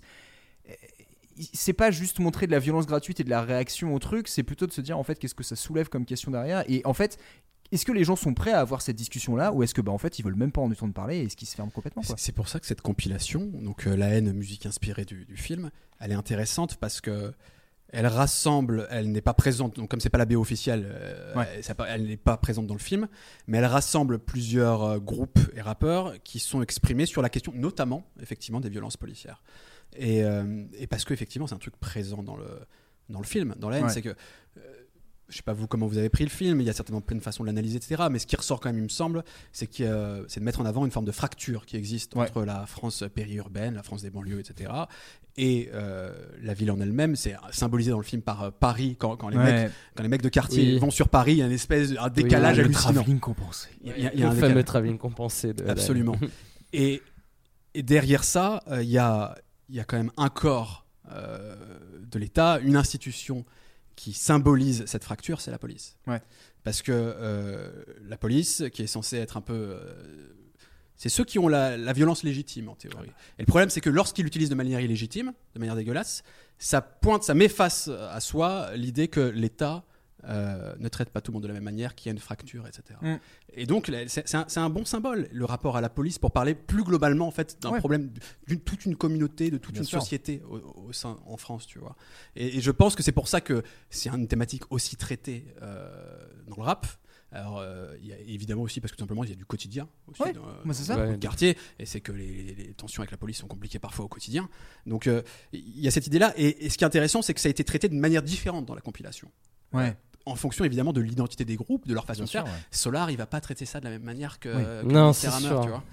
Bien Et, eux, évidemment, ils ont choisi le traitement sulfureux. Ouais. Ils ont pris l'émeute, tu vois, c'est pas seulement les, c'est pas seulement les, les violences policières, le contrôle aux faciès ou je ne sais quoi, ils ont pris l'émeute, tu vois, ça, ça, c'est, c'est difficile de prendre un truc plus, euh, tu vois, plus, plus, plus, Plus viscéral. plus, viscéral, Ouais. plus violent, etc. Bien sûr. Et, et- et c'est aussi le choix. Je sais pas si c'est le plus pertinent, par exemple, pour parler globalement des problèmes de la police. Par contre, c'est le plus pertinent pour proposer un morceau qui est trop fort dans le storytelling, qui est puissant, etc. C'est ça. Par exemple. Enfin, moi- moi, Ouais, non, c'est clair. Mais en fait, moi je vois là, je suis en train de regarder la, la liste des morceaux du, du, du- de la compilation et t'as notamment Expression Directe qui est pareil, qui est un peu euh, emblématique sur les rappeurs de, enfin le cliché rappeurs de banlieue qui ont un peu créé ce truc-là. Et du coup, le morceau s'appelle Dealer pour survivre. On est un peu euh, dans un registre très différent, mais du coup, enfin, je l'ai je l'ai pas écouté ce morceau, mais du coup, euh, le titre est un peu explicite. Du coup, t'as ce truc de effectivement la la mise en place. Et t'as Assassin qui est vraiment dans son cliché de rap conscient. L'État assassine, c'est très explicite. C'est pas, euh, c'est Ouais. vraiment, c'est plutôt prendre le truc de c'est politique, c'est tout. Alors qu'effectivement, t'as raison sur euh, c'est alors que ouais, euh, ministère amer, c'est sulfureux, c'est euh, ouais, on va on va aller buter du flic. C'est pas du tout de la même euh, D'autant la plus, même que démarche. ça quoi. donne, ça donne encore plus de comment dire de qualité justement à la compile. Vraiment qualité Ah ouais. dans le sens euh, ce, ce côté euh, bah, plus tu montes de facettes plus diffé- différentes, plus tu arrives à un truc au- entre guillemets authentique. Bah tu vois. déjà, tu vois le casting, euh, bon, tu fais bon. C'est bah, ouais, ouais, la force et le défaut de la compile. C'est marrant parce que avant cette émission, j'ai écouté un, un épisode de l'émission Tier List, vous connaissez Ouais. peut-être. Oui, tout à fait. Euh, et ils ont fait un, un épisode spécial sur les, les albums de Mm. rap, les BO en Ouais. fait de, de films, avec Ma Cité va craquer, etc. Et dont cette, cette- cet album qui est pas réellement une BO, mais bon, on Mm. le rapproche souvent. Et, et ils regrettaient, euh, partie en tout cas des intervenants, le fait que euh, la plupart des morceaux tuent, euh, le casting est hallucinant. Il y a une thématique commune, mais il n'y a pas réellement cette construction d'album, cet accompagnement Ouais, bah, c'est une petit, compilation. etc. Absolument. Et ça, parfois, ça peut avoir ses limites euh, quand on veut vraiment juger ça en tant qu'album, entre guillemets. Ah, Mais je trouve c'est ça cool, le Ouais, truc pourquoi mixtape, tu vois, genre c'est le côté. euh, Ça reste une BO, tu vois, pour moi, enfin pour moi la force Non, c'est pas une BO juste. Non mais oui, mais enfin, comment dire, ça se veut. Oui, ça n'est pas une, mais ça se veut, tu vois. C'est marrant d'ailleurs ce, ce truc pour avoir fait. C'est c'est Ouais. rare. Je sais pas, je connais pas assez le, le monde de la musique autour des films, mais euh, je sais pas si ça s'est beaucoup des, des albums inspirés par un film et non pas directement présents là, dans le J'ai pas d'exemple en tête parce que autant tu. Ouais, c'est ça, c'est vraiment des albums où tu te dis, t'as que des morceaux qui ont été. Par exemple, moi je, je fais un équivalent euh, à moindre échelle hein, euh, qui s'appelle. euh, euh, c'est pas Loud Rocks ou je sais plus qu'il y a une espèce. Non, c'est le. Putain, comment il s'appelle ce film? Judgment Night, Ah oui. qui est un film américain de genre 92-93 avec une BO, mais. qui mélangeait beaucoup métal et rap C'est d'ailleurs. ça, c'est un peu la, la- la- la grosse compile euh, euh, rap metal euh, de l'époque et tout, avec un casting de fou.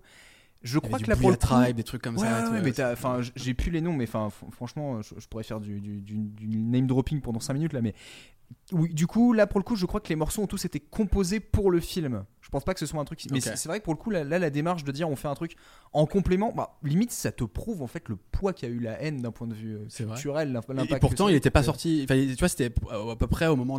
Il faudrait regarder, c'est sorti quand la haine exactement? Mais je crois que c'est- 94 la haine, non? Donc tu vois, ça arrive vraiment très peu de 95, temps mais- après la sortie du film. euh, 95 en effet. Ouais, donc ça sort la même année. Donc, ce que je veux dire, c'est que sur l'impact culturel, parce que la haine, ça a été évidemment un retentissement sur le moment, mais surtout qui a marqué, je pense aussi sur le long terme. Tu Ouais, vois. bien sûr. À la fois le, le cinéma tout court, le cinéma français tout court, et surtout aussi la, la culture hip-hop. euh, C'est un truc moi les qui m'avait épaté, c'était de voir même euh, les classements de films américains, tu vois. Oui, c'est un des films les plus. Et tu connus. regardes, tu vois, genre le top 100 des plus grands films notés par les gens, et t'as La haine qui est dans, enfin pendant Ah. longtemps, qui était dans le genre dans le top 60, où tu fais putain, quand même, ça veut dire que c'est pas juste un phénomène franco-français, c'est que ça reprend vraiment toute une esthétique autour de la, de la culture hip-hop et tout, mais vraiment, en fait, de la culture de banlieue en général, Mhm. qui a eu un, un poids assez énorme, quoi. Et Euh, tu vois, c'est c'est juste pour dire que euh, on pourrait se dire que ça a du sens quand t'as vu, quand t'as le recul sur l'impact culturel d'une œuvre, Ouais. que de produire ensuite euh, de Ouais, la musique sûr. autour de cette œuvre, par exemple. Mais là, c'est quasiment euh, concordant Simultané, avec le ouais, ça, simultané. ouais. Donc c'est pour ça que c'est aussi. euh, Est-ce qu'ils avaient conscience déjà du truc? Est-ce que ça a été vécu sur le moment comme ça? Je- moi, je- Ou est-ce que les morceaux trop petit, étaient je pas déjà faits avant, tu vois? Genre, ça se trouve, c'était vraiment une vraie compile, quoi. Je, je, crois pas. Je crois que Non, ça a je, été, ouais, je euh, sais pas. je- Il, il- il me semble, alors là c'est c'est uniquement, je répète des choses que j'ai entendues, donc il faudrait aller le vérifier exactement. Ouais. Mais apparemment c'était euh, Solo du groupe Assassin justement qui était un Ouais. peu derrière la, la- tu vois Bah, l'orchestration un peu de, de tout, qui était déjà investi dans la haine effectivement, mais qui était un peu derrière l'orchestration de cette compilation et où en fait l'idée ça a été vraiment d'aller voir les artistes et de leur dire voilà le film, euh, inspirez-vous de scènes, inspirez-vous etc. Et on essaye d'en faire des morceaux de ça, tu vois. Ouais. Donc il me semble que c'est vraiment cette démarche là plutôt que des trucs déjà enregistrés en amont etc. Euh, à chaque émission, du coup, ce qu'on fait pour euh, notre petite euh, sélection de morceaux que je vais ensuite classer dans une playlist, on fait une note de canapé. Alors j'explique le principe de la note de canapé, c'est tout simplement pour euh, ranger les morceaux, on va dire, du plus calme au plus vénère, de 1 à 10. Donc en fait, à 1, vous êtes gentiment sous votre plaid à boire votre thé, vous faites pas de bruit, et à 10, euh, bah, vous avez pris votre briquet et vous commencez à cramer les canapés. Salman, qu'est-ce qu'on met comme, morceau, comme note de canapé sur un morceau Oh, comme ça? On est sur un bon 8 au moins là, je pense. hein. On est Sur un bon 8. ouais. Ok. Ouais, moi j'étais parti sur un 8 aussi. Un... Ouais. Genre, un- non, je- non, un 7. Un 7. Un un 7. 7, ouais. Ouais, je descends en 7. Ouais, C'est bouillant quand même. Tu hein. passes sur 7 Ouais, Ouais, mais c'est pas facile. C'est En fait, en tunnel. En fait, c'est- pas que ça te, ça te casse pas, enfin ça te casse pas les oreilles. Ça te, tu sais, ça te- au niveau sonore, ça te, ça te met pas mal ou quoi que ce soit. Mais il y a une intensité quoi qui fait que c'est pas chill. T'es tendu. Ouais, C'est vraiment ça, ouais. Mais c'est pas- J'étais parti sur 7 aussi, tu vois. Ok. Je pense qu'en live, euh, par contre, ça, ça ouais, peut par envoyer contre, du ça. lourd euh, sur, euh, sur un live ou du coup. Vous avez des exemples de, de, de 8, 9, 10 que vous avez déjà mis dans l'émission Genre pour que j'ai une idée, tu vois, de l'échelle, qu'est-ce qu'il y a à 10, tu vois qu'est-ce que... Qu'est-ce qu'on a eu en 10 Euh, Attends, je suis en train de réfléchir. Des trucs un peu euh, plus euh, punk ou alors de, de la grosse électro, euh, on va dire des en trucs fait, comme ouais, c'est souvent des morceaux où tu dis il y a un côté presque inc- instinctif où en fait ça, ça part, euh, ça, ça part en cacahuète direct. J'étais en train de réfléchir. Ah non, euh, brûler l'état de Narbo, euh, je crois que j'avais mis un, j'avais mis un 10, mais c'était. Peut-être, euh, ouais, je crois que t'avais mis un 10. Mais en même temps, c'est- ouais. C'est toujours compliqué. hein, c'est le genre de morceau où tu fais si, où les gens ont changé de pièce, tu vois. S'ils aiment pas, ils ont quitté la pièce direct et toi par contre t'es à fond là-dessus, quoi. Euh, bah écoute, en tout cas, euh, merci déjà d'avoir choisi ce morceau et d'en avoir parlé autant parce que j'ai trouvé ça hyper intéressant. Et je pense qu'on peut enchaîner du coup avec le morceau de Léo parce que je pense que dans la continuité, Oui. en facettes complètement différentes, pas d'un même sujet, mais du coup en termes toujours cette thématique et dans un genre qui est similaire, Ouais. voire quasiment le même, dirons-nous. Eh, tu me laisses parler, wesh Et bah maintenant, je parle Et attends, plus. pour, pour, pour t'embêter encore plus, si je- juste avant qu'on passe vas-y, vas-y. sur ton morceau, euh, truc intéressant pour conclure euh, l'arc euh, Ministère Hammer, donc condamné à plusieurs amendes en fonction des interviews, Mm. etc. Ah oui. Ça, ouais. Derrière, plus d'albums. Ouais, Ils, sorti- ils sortiront jamais d'album derrière. C'est-à-dire qu'ils vont sortir, il y aura quelques releases euh, éparses euh, plus tard, etc. de- du groupe. Mais euh, à la suite de ça, c'est Somi Bugsy, il me semble, qui s'est exprimé là-dessus en disant c'était une super galère pour être programmé en Ouais. concert à cause de la polémique. Ça a été une galère pour signer pour un album, etc. Et donc en fait, ils sont partis sur une stratégie où c'est les carrières solo qui vont compter. Chacun. Ouais. Il y a eu évidemment Doc Gineco qui a fait un truc énorme avec première consultation. Mais il Somi était, Bugsy, il était pas dans le ministère. pas- non mais il moment-là. était alors à ce moment-là je le crois pas en fait il a toujours gravité Ouais, autour c'était dans le secteur secteur A, quoi, etc ouais. Euh, il est je sais pas s'il a déjà été membre à part entière euh, de- du ministère Hammer peut-être mais clairement il Mm. gravitait dans ce Ouais, bien là sûr. et puis après il y, a eu, canapé. il y a eu Stomy avec euh, mon papa est un gangster etc Passy a, a sorti aussi ses albums solo enfin bon Donc, et- mais c'est intéressant de voir que euh, mine de rien, ça a mis un certain coup d'arrêt à ce groupe. Alors peut-être, peut-être qu'il l'aurait fait, même s'il n'y avait pas eu la polémique, ils auraient Mm. dit solo puis ils se seraient jamais retrouvés. C'est quand même concordant, tu vois le truc. Je sais pas euh, si vraiment ça les a cassés ou pas. Ils ont eu des carrières fructueuses derrière en solo, hein. mais il n'y a plus le, vraiment le même ministère amer ensuite. Ouais. Peut-être que justement ça les a forcés à voir des choses un peu de façon différente. Pas sur le fond, mais vraiment sur la forme. Et qu'est-ce que. je Je, sais sais pas. Non, mais il y a, C'est- il y a- il y a peut-être un truc tout bête aussi. Je pense qu'à l'ère euh, du numérique, ça aurait été peut-être différent. Ils auraient peut-être continué à faire leur truc parce que Ouais. pour exister, t'étais obligé de passer dans les salles, t'étais obligé de vendre tes CD. Il faudra vraiment parler avec les intéressés pour Ouais, je savoir pense. exactement Ouais, ce c'est qui ça. joué derrière. Voilà, on spécule, euh, on ouais. spécule. Et du coup, j'y vais. vas-y. Et euh, j'avance de 7 ans, euh, Ah. puisqu'on est en 2002. Et euh, moi, le morceau que j'ai choisi, c'est un morceau de, de La Rumeur, groupe euh, emblématique pour le coup du rap français euh, qu'on pourrait dire conscient. Eux se considèrent comme underground et euh, hardcore. J'ai du mal à trouver ça si hardcore que ça Oui, euh, dans la forme, mais en tout cas dans les propos, euh, on y est peut-être un peu plus. Euh, donc euh, je vous ai passé euh, le morceau emblématique de l'album, donc c'est L'ombre sur la mesure. Je suis l'ombre sur la mesure, le violent poison à l'écart de tout soupçon. Dans ce sombre récit dont personne se méfiera, il s'agira de sang sur les murs au crépuscule d'une bavure. Je murmurais la haine, enclavé dans les UP en région parisienne. L'amour comme rempart à la dérive, au registre de ces âmes charitables plutôt naïves se perd. Donne à ma palabre son caractère. Sourire kabyle dans les artères de ma ville, voilà à quoi l'instinct de malfaiteur, ma foi, se familiarisera. Aux effusions sanguines d'une trop commune routine, la rue se massacre sous le ciel des damnés. N'importe quel trou du cul aujourd'hui est armé. Hier encore, l'ombre d'un regard de travers sur le pavé se dissipait dans un silence de mort. Le crime désormais à la parole trop facile, crois-moi, pour qu'on en rigole de joie sous ces lampadaires qui éclairent la misère. Et si j'exagère, l'obscurité la plus dense n'est jamais loin de la lumière la plus vive. Nourrit ces rumeurs de peur et de paranoïa des heures tardives sous le tranchant de la lame d'un cran d'arrêt. À vos risques et périls, derrière les guirlandes d'acier d'une maison d'arrêt ou sur un disque vinyle. Considère-moi comme une bombe Dont tu as allumé la et mèche qui égrène les secondes. d'une saison blanche et sèche. Considère-moi comme une bombe Dont tu as allumé la mèche et qui égrène les secondes. d'une saison blanche et sèche. Considère-moi comme une bombe Dont tu as allumé la mèche et qui égrène les secondes. d'une saison blanche et sèche. Considère-moi comme une bombe dont tu as allumé la mèche. et qui égrène les secondes. Je suis l'ombre sur la mesure à la pointe d'une Voilà, c'est écriture. 2002, c'est une instru boom bap, euh, tout ce qu'il y a de plus classique, avec du rap, tout ce qu'il y a presque de plus classique. euh, on va dire que esthétiquement, euh, ça révolutionne rien du tout, puisqu'on est quand même en 2002. euh, voilà, C'est un peu en chouille, un peu en retard. En même temps, c'est un truc euh, underground, euh, voilà, avec vouloir maintenir à tout prix cette tradition du, du hip-hop. Eux, ils sont, ils font pas du rap, ils font du hip-hop presque. Enfin, on est vraiment sur euh, Mm. un peu presque gardien du temple, tout ça, tout ça. Euh, alors moi je suis un gros fan de la rumeur parce que je les ai découverts au moment où j'ai découvert un peu le rap, euh, on va dire, euh, où je, suis un peu tombé dans le rap et je les ai découverts parce que j'ai découvert par le texte en fait aussi par ce truc euh, qui est pas qui est très clair qui est très intello justement. On en parlait un peu euh, qui est pas du tout comme Ministère amer qui est beaucoup plus dans dans l'écriture dans le travail euh, faut savoir que c'est Amé et euh, Ekoué donc les deux les deux membres euh, du groupe euh, enfin les deux rappeurs qui ont tous les deux des masters en Sciences Po et en enfin je sais plus ce que c'est exactement donc c'est un peu des, des- des petits intellos, mais c'est des mecs qui viennent vraiment de la banlieue. euh, voilà, et quand je dis intello, c'est rien de péjoratif, en tout cas des gens qui ont, qui ont voulu faire des études. Voilà, c'est ça, une formation scolaire euh, universitaire. Et qui du coup sont pas les derniers des, des, des imbéciles, euh, et en tout cas qui, qui maîtrisent leur image, qui maîtrisent leur texte, qui maîtrisent leurs propos. Ce qui fait que euh, leur, leur album, euh, ils l'ont sorti euh, vraiment en indépendant. Enfin non, ils étaient chez... Attends, je crois qu'ils étaient chez MI. J'ai plus, j'ai écouté un truc euh, il y a pas longtemps sur ça. Enfin, ils étaient pas tellement en indé. Bon, bref. En tout cas, c'était leur volonté. Globalement, Ouais. ils ont toujours été un peu en contestation du, rap ouais. grand public, du Ouais. mainstream. En, en Skyrock, par exemple, c'était pas leur Ouais, c'est Ouais, c'est non. ça, tout à fait. Bah, ils ont déjà mangé un procès euh, avant même de faire leur album. Ils ont mangé un procès, un procès. Skyrock leur a fait un procès. C'est euh, pas allé, je crois, jusqu'au bout. Non, non, ils ont, ça, ils ont, ils ont menacé de faire un procès. Ils ont ça. déposé plainte ou Ouais, un truc ouais. dans le genre. Mais il n'y a pas eu de procès. Et, euh, et du coup, ils sortent leur album et euh, pour la promotion de leur album, ils sortent un, livret à côté euh, qui est un espèce de fanzine parce qu'ils disent de toute manière, on passera pas sur les médias mainstream, donc du coup, nous, on va faire notre propre média. Et pas de bol, enfin pas de bol, j'en sais rien, mais euh, Amé écrit un texte dedans et euh, qui sera euh, incriminé euh, par le ministère de l'Intérieur qui est à l'époque Décidément, ils existent toujours.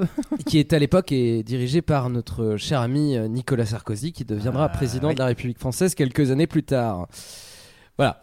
Donc le, le texte s'appelle Insécurité sous la plume d'un barbare. Je vous conseille vraiment ce texte parce qu'il est d'une euh, beauté. Enfin, moi je trouve qu'il est très poétique et en même temps très factuel et hyper intéressant. Je l'ai lu avant de venir. Ouais, et Je, je sais pas ce que t'en penses, mais en tout cas, je trouve. euh, Enfin.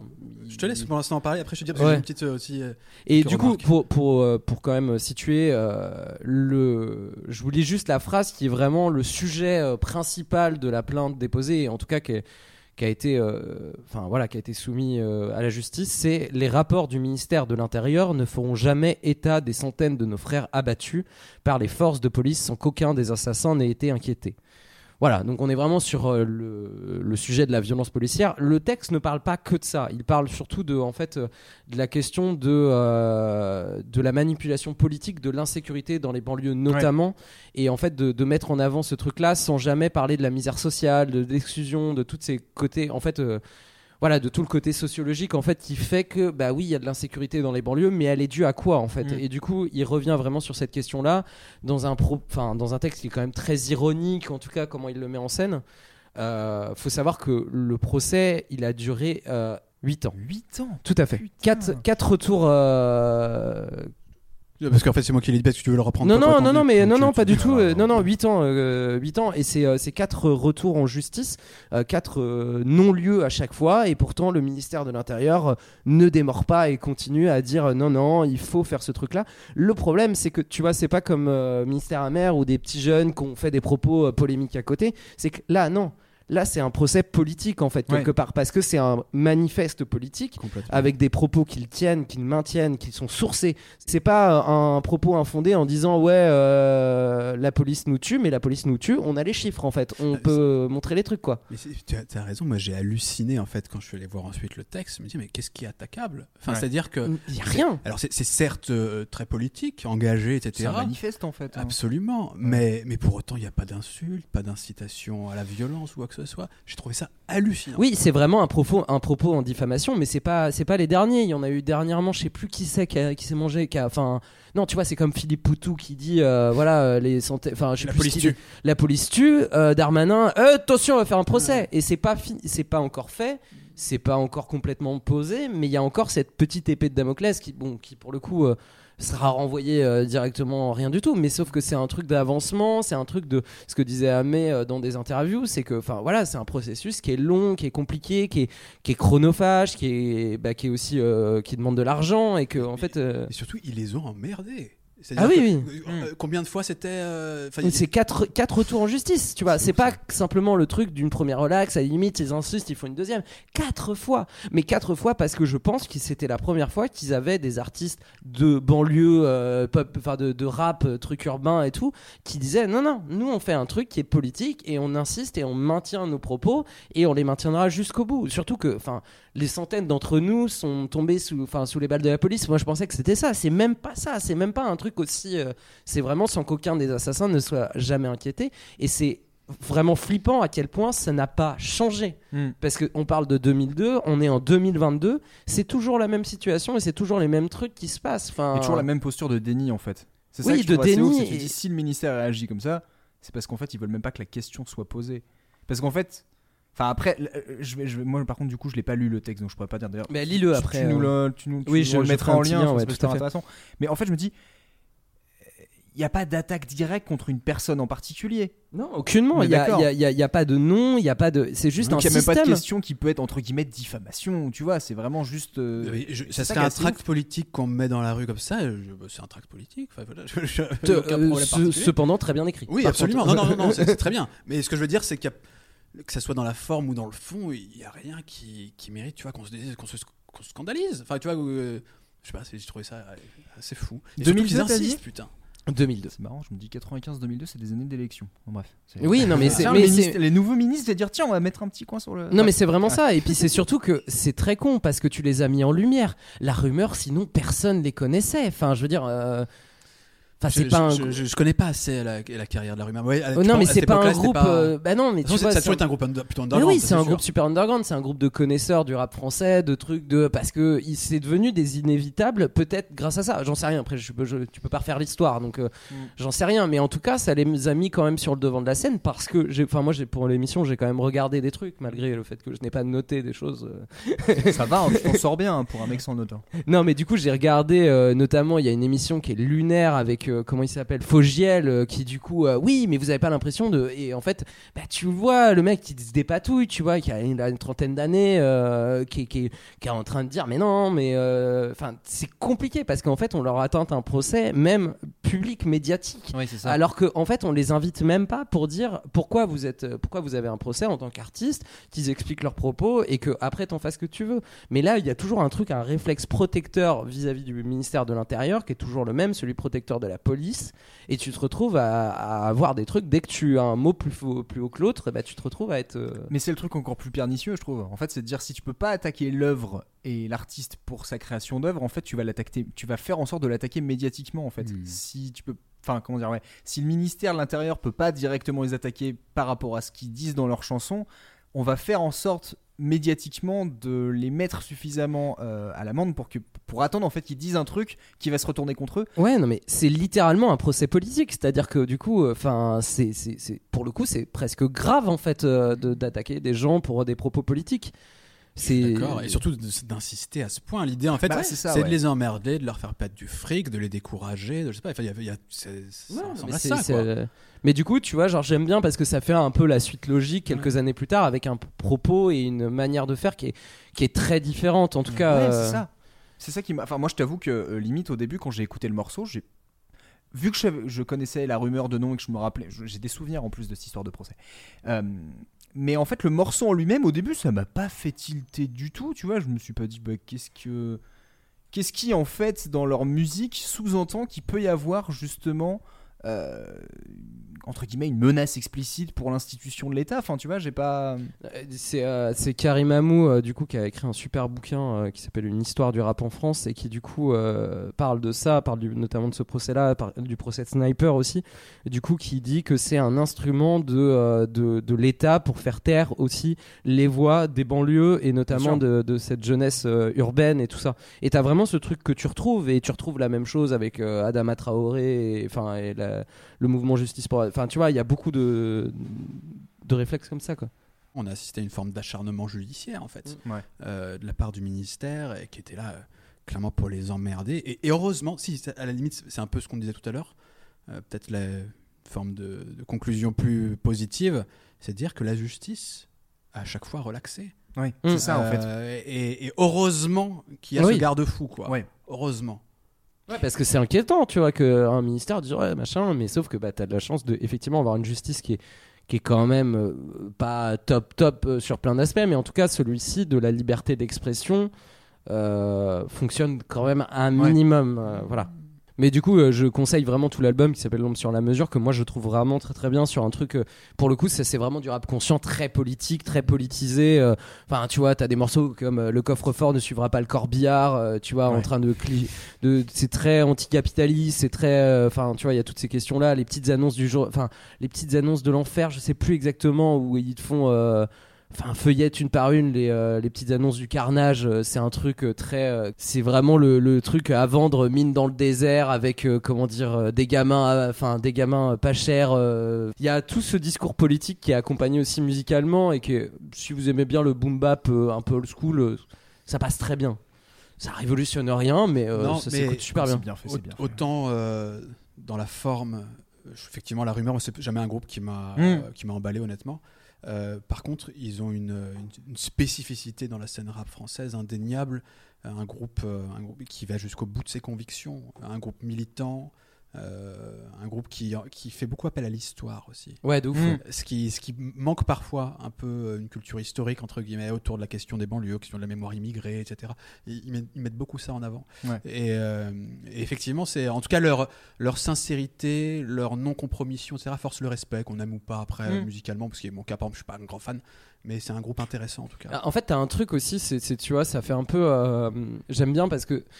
Tu vois le rap, euh, on va dire intello presque, tu vois, genre je pense à MC Solar qu'on a catégorisé un peu dans cette, ce truc-là, mais qui est pas du tout dans cette démarche politique. Mm. C'est et du coup, tu sais, c'est juste les beaux mots. La rumeur, ils arrivent vraiment bien à lier à la fois ce truc des beaux mots, de, de cette manière de rapper qui est, qui est très claire, tout le monde peut comprendre, et en Ouais. même temps avec un, un comment dire, un, un discours qui est très politique et très lié aux banlieues. Et du coup, je trouve ça hyper intéressant parce que, enfin, ils sont importants aussi pour montrer que, bah, c'est pas, euh, enfin, tu vois, les mecs en banlieue, c'est pas que, euh, tu vois, des ministères amers. Et puis, les ministères amers, c'est ce qu'on entend de ce qu'ils font et ce qu'ils produisent, mais ils sont sûrement beaucoup plus intelligents entre guillemets que l'image qu'on, enfin, je sais pas, c'est pas Bah, tu vas au-delà de ce que t'incarnes dans tes chansons. oui, non mais voilà, non mais ça, du coup, juste ça permet de montrer que euh, tu vois, euh, il y a un truc dans le rap aussi sur la, la question de la réalité, de, de, enfin le tout De- ça, ouais, de l'authenticité, et de l'authenticité. bien sûr, et du coup, je trouve que la rumeur, ils sont vraiment dans ce truc de euh, arrive à relier les deux, tu vois, de, de relier deux mondes quoi. Ce que j'aime bien dans, dans l'enchaînement là des deux morceaux euh, qu'on a choisi chacun, euh, Ministère Hammer et, et la rumeur derrière, c'est qu'on voit bien que euh, à des années d'intervalle, la vraie problématique n'était pas le manque d'intelligence, ce Mm. qu'on pourrait reprocher Oui. par exemple Oui, à. Ministère Hammer. Mm. C'était pas ça le problème. C'est vraiment juste de dire que, que- d'oser dire qu'il y a des violences policières. C'est la fragilité des flics. C'est ça qui est problématique. c'est même plus la forme, parce que la rumeur, la forme, Oui. elle, vois, elle Oui, c'est ça. Après, on- euh, encore une fois, peu importe ce qu'on en pense, etc. Mais le texte en lui-même, personne ne peut dire c'est un truc dégueulasse. Oui. Tu vois, Ouais, c'est, une position. Après, on est d'accord ou pas, mais voilà quoi. A Pas de là à être emmerdé. C'est, c'est bien qu'il Oui, à la problème, limite, euh, oui, non, c'est pas vrai, il y a pas des centaines, machin. ça, euh, c'est, voilà. Après, ça, c'est chacun. Tu vois, c'est. euh, Ouais, bref. Non mais on s'en fout en fait, c'est ça le truc. Non mais C'est c'est ça. que ça a pas de ça a pas de sens juridique plus que ça, tu vois. euh. Bref. Comment on met une note de canapé là-dessus? Un 2. C'est un 2. Ouais, c'est chill quand même. Enfin, c'est, c'est Moi c'est le truc ouais. que j'adore poser comme ça Ah, en fin ouais. de soirée quand tu es en train de fumer une clope. Euh, c'est le moment où ouais, tu Petit 2 Salman aussi, tu pars sur 2 ou... Ouais, ouais, ouais, je suis assez d'accord. Un petit 2, ouais. C'est pas mal. J'étais monté à 3. Ouais, trois, ouais, mais ça me va aussi, hein. C'est juste parce qu'il y a Eh, peut-être tu un peux moment prendre deux et où- demi, t'as le droit. Ouais, ouais, je fais franchement, tu fais ce que tu veux. C'est- vraiment juste parce que je me dis, étant étant toujours un, un- comment dire, euh, happé facilement par le boom bap, je sais qu'il y aura forcément un moment où je me dis, je vais me faire embarquer dans le truc et tout. Et oui, c'est vrai que c'est pas très groovy, moi, même si j'avoue que C'est un peu droit. ouais, Ce petit refrain, je le trouve vraiment pas mal. Enfin, Ouais, non, les- il ils a- sont- ils sont un assez forts en où- refrain. Un refrain happé. c'est- ça se- le passe-passe marche plutôt bien, je trouve. Mm. On va passer du coup euh, au dernier morceau. Alors là, du coup, C'est le tien. Autant vous prévenir, on va, pr- on va changer un petit peu de contexte, mais on va mélanger un peu de la conscience politique et de la violence.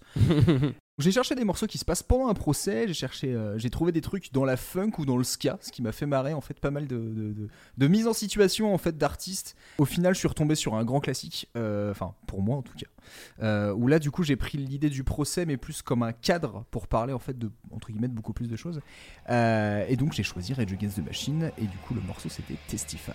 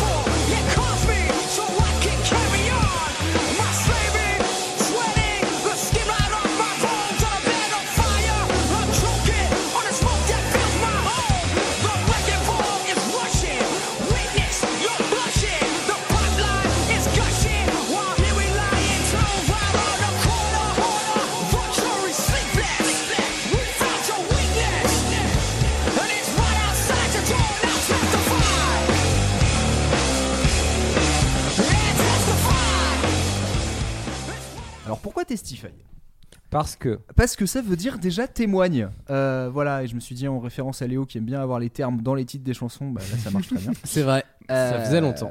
et du coup, ouais, Testify, qui est donc le premier morceau du troisième album de Rage qui s'appelle The Battle of Los Angeles. Alors bon, déjà comme, euh, comme souvent avec eux, c'est c'est brutal, c'est groovy, donc en fait on est embarqué dans le truc, et en même temps quand on regarde le texte, c'est plein de références. Ce morceau Testify, alors ça se voit encore plus dans le clip, mais dans le texte on le sent vraiment beaucoup. Rage Against the Machine appelle un peu la population à se, à se soulever, ou en tout cas à témoigner en fait de ce qu'elle constate dans le contexte politique de l'époque euh, formé dans le contexte. Donc, du coup, on est en 99. Euh, donc là, c'est la fin du mandat de Bill Clinton. Donc, on est juste avant les élections de 2000. Ah. Pour ceux qui se rappellent vite fait des élections de 2000, c'était euh, George Bush. euh, Enfin, W. Bush contre Al Gore, donc la fameuse élection qui a été très très très serrée au point qu'on sait pas trop si ça, ça s'est joué à tellement peu de votes qu'en fait au final on sait pas trop qui a vraiment gagné cette élection et si George Bush a vraiment été élu. Enfin bref. Enfin bref, ça se passe en amont en fait de ce truc-là, mais surtout ce qui est assez intéressant là-dedans, c'est que euh, Rage met en avant le truc que, que ce soit les démocrates ou les républicains en fait euh, sont les premiers du coup à faire serment sur beaucoup de trucs parce qu'il y a aussi ce truc très américain de, de, de, de- de porter allégeance pour ceci et cela et en fait de se mettre un peu dans des postures morales.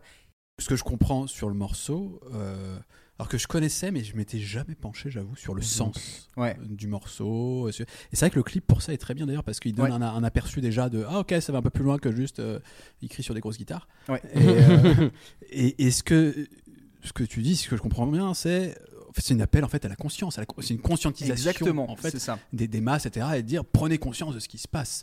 C'est un peu presque le. À un moment, tu sais, ça avait été, ça a été vachement à la mode, c'est le indignez-vous de Stéphane Essel. Ouais, Tu vois, ouais, il y a- ouais. il y a- il y a- C'est un peu, tu vois, ces moments. Après, après, je pense que du coup, il y a le truc de, effectivement, de la naissance un peu de l'internationalisme chez les Américains Ouais, notamment. c'est ça en fait. Enfin, chez les États-Unis, hein, pardon. Euh, du coup, de ce truc, ouais, effectivement, de regarder ailleurs et que leurs impacts, enfin, que leur mode de vie impacte euh, le monde entier et que ça, c'est peut-être ça, parce que du coup, le truc sur les mouvements euh, des droits civiques, euh, il y avait déjà ce truc de, effectivement, indignez-vous, euh, tout ça. Mais c'est effectivement le moment un peu charnière, enfin, le début des années 2000, euh, enfin. Bah, en fait, ouais, c'est ça aussi qui est assez intéressant, c'est que du coup, donc, on est juste avant cette fameuse élection de 2000. Et en fait, c'est peut-être une des premières fois où on se dit que le peuple américain est à la fois désabusé des deux bords politiques et qu'en fait, il y a un appel à autre chose. Et surtout, moi, ce que j'ai trouvé intéressant, alors Tu le vois comme un symbole en fait, toi, vraiment. alors, Ouais. je le vois comme un symbole, mais surtout, euh, ce que je trouve assez intéressant, c'est qu'on le voit un peu dans le clip, mais c'est aussi assez explicite dans les paroles. Il parle de, un peu de, du, du poids médiatique qu'ont pris- qu'a pris la politique. Il dit des trucs genre le film me traverse, le glamour me subjugue, le tabloïd m'a détaché de tout, je suis devenu vide. Donc il y a côté un peu genre. euh, on bouffe tel- tellement d'informations qu'en fait on ne sait plus trop quoi interpréter et du coup euh, on ne sait plus comment réagir le chose et on ne sait plus en fait euh, euh, affirmer en fait un propos par rapport à ça. Et ce qui est assez intéressant, j'avais complètement zappé, c'est qu'il reprend, euh, il reprend le- une phrase de, de, de George, de George Orwell dans 1984, à l'époque où ça avait encore du sens et que là pour le coup c'est utilisé pour de vrai. C'est vraiment le celui qui contrôle aujourd'hui le passé contrôle le futur, celui qui contrôle aujourd'hui le présent contrôle le passé et qui contrôle aujourd'hui le présent. Je trouve que c'est un, un- un propos médiatique qui est quand même super intéressant parce que euh, je pense que beaucoup de gens se posaient pas forcément la question de est-ce que les médias sont là pour nous manipuler ou pas? Alors la question. Alors que est- maintenant, j'ai l'impression que ce truc est devenu d'une évidence totale pour les trois quarts des gens, tu vois. Je pense que des gens, se la- évidemment, plein de gens se la posaient déjà à l'époque, mais je sais pas si c'était à ce point, tu vois. Est-ce que tu penses surtout que euh, Rage Against the Machine a eu, avait à ce moment-là un impact aussi important auprès des foules, à ton avis? Je pense que ouais. Ok. Je le pense parce que t'as notamment t'as un truc, c'est euh, les mouvements altermondialistes Mhm. à la fin des années 90 ont vraiment commencé à prendre. Ouais, c'est poids. vrai, ouais. Et c'est vrai que tu dis bah dans la foulée en fait le 11 septembre va complètement casser ce truc là et on va retomber sur un truc beaucoup pour- beaucoup plus moralisateur euh, et, et qui fait que bah en fait ce- ça c'est marrant de se dire que Rage Against the Machine ils se sont arrêtés en 2000. Ils s'arrêtent là alors que tu dis c'est peut-être juste après qu'ils auraient eu le plus d'intérêt, mais par contre médiatiquement ils n'avaient plus leur place. De toute façon tu le vois sur le début des années 2000, les artistes qui avaient des messages politiques ont été complètement euh, censurés en fait euh, sur les médias américains et euh, dans un second temps même même en Europe en fait. Les, on va dire les, chansons engagées c'est un truc qui a complètement disparu quoi. Et c'est pour ça que je me suis dit cette chanson là je la trouve assez forte parce que c'est vraiment t'arrives à une espèce de moment d'apogée en fait dans la conscientisation des de la jeunesse contre contre les dérives du système américain C'est marrant tout ce que tu dis parce que euh, je, je suis pas assez, je suis pas assez fan de. Enfin, en fait, j'adore musicalement Rage Against the Machine, mais j'ai jamais eu en tête l'idée que c'était un groupe, alors qui a un propos politique certes, mais qui avait un impact réellement politique. Ah, ai- quand même, ils ont fermé, ils ont fermé. Wall Street hein, quand même. hein. C'est les Ouais. seuls à avoir réussi à avoir fermé Wall Street. Il s'était passé quoi exactement? Ils ont fait un concert devant Wall Street et c'est la seule fois euh, depuis le 80 ans, euh, euh, bah, depuis le crack de, 20 de 29 euh, qui, que Wall Street a fermé parce qu'ils ont tellement rameuté les foules et tellement ils étaient. Je, euh, je dis ça en toute humilité, humilité parce que je connais pas le sujet assez honnêtement. Mais c'est vrai que j'avais même l'impression que parfois euh, la question se posait en tout cas d'une forme presque de démagogie euh, chez Rage Against the Machine. En tout cas, de, pas de, si ce n'est de double discours, de dire c'est un groupe qui a quand même fait son buzz aussi euh, dans le système, etc. Et qui, a- enfin, et c'est une question qui se pose, il me semble, autour du groupe aussi. Ouais, tu bien vois. sûr. Bah, justement, c'est ça qui est d'autant plus intéressant. Alors, encore plus maintenant, euh, pour les rares fois où ils se reforment et tout, parce qu'à chaque fois, on se dit, est-ce que finalement Ouais, là, c'est du coup, plus ouais. un business qu'autre chose? Et c'est vrai que tu te dis, il y a une contradiction là-dedans. Mais euh, c'est aussi ce qui a mené finalement à la séparation du groupe à la base, c'est qu'en fait, euh, eux- eux-mêmes ne savaient plus en fait vers quoi ils devaient aller, parce que ça devenait tellement un. Oui, c'était. Bah oui, on va dire, Rage Against the Machine est devenu une machine. Tu vois, c'est un peu. euh, Et pour autant, euh, quand on regarde les textes, quand on regarde les propos et la violence qu'il pouvait y avoir dedans, euh, ils ont jamais perdu en fait leur conviction et surtout le fait que dans leurs paroles, ils s'inspiraient toujours de trucs. C'est très très factuel en général, euh, Rage Against the Machine. Et ça qui est assez intéressant, c'est que derrière leurs abords de trucs très très brutal, très limite, on pourrait se dire, c'est on, balance des, on balance des grandes vérités et en fait, euh, il n'y a, y a rien derrière. Au contraire, souvent, il y a vraiment un propos qui était vraiment très, très, très, très travaillé. Mais ils ont un peu cette. euh, euh, comment dire il y, a, un peu ce paradoxe, et encore quand on voit des gens qui maintenant se disent Ah tiens, Rage Against the Machine, en fait, ils étaient engagés, et puis ils étaient quand même vachement d'extrême gauche. Bah oui, en fait, c'était un peu le cas dès le début, c'est juste que vous faisiez pas forcément attention, quoi. Et c'est pour ça, je trouve qu'en fait, c'est assez intéressant un morceau comme ça, euh, sur, sur ce côté un peu procès, euh, procès politique, où là, du coup, c'est un groupe qui est quand même hyper populaire à cette période-là, qui décide de- d'inciter les gens à, à se rebeller un peu contre ce truc-là. Je te rejoins aussi sur le truc de effectivement l'impact qu'ils ont eu. Moi, je suis pas gros connaisseur non plus euh, ultime sur tout ça. Et je pense que de, de, de temps en temps, on en fait un peu trop sur les artistes et sur leur impact politique. euh. Bah, eux, c'est un groupe. Enfin, limite, tu peux presque te dire que c'est un groupe politique qui fait de la musique. C'est, c'est- c'est- c'est- tu vois, Mais à ce point-là, je me rends pas compte. Moi, j'avais du pas tout. non plus cette vision, mais c'est. Tu connais certainement mieux le sujet que nous, donc Bah, c'est pour ça en que fait, c'est assez marrant parce que, euh, alors là pour le coup, c'est plus sur les premiers albums, mais euh, ils, se sont- ils, ont, ils ont défendu des mecs qui étaient, euh, tu vois, des indépendantistes dans d'autres pays parce que c'est pareil, ils étaient très intéressés au, notamment au mouvement, euh, euh, Mm. au mouvement indépendantiste. Nationaliste euh, et xénophobe, Oui, énormément. oui, évidemment. Euh, notamment en, en Amérique centrale et Amérique du Sud, euh, que ce Oui, soit bien des sûr, ouais. indépendantistes au Mexique, euh, je crois que c'était pas en Argentine, je sais plus, euh, au Venezuela, je crois qu'il y avait aussi. Et du coup, ils se sont vachement euh, euh, engagés aussi auprès de ces, ces personnes-là. Euh, autrement, par exemple, de, de- de- comment dire, de militants amérindiens qui avaient été enfermés par, les, euh, par le gouvernement américain pendant des années et tout. Et il y avait vraiment, du coup, on parlait tout à l'heure d'histoire par rapport au rap, et je trouvais ça hyper intéressant parce qu'il Ouais, y un avait peu un peu ce truc de d'histoire des luttes, en fait, contre le système américain qui était très très présente.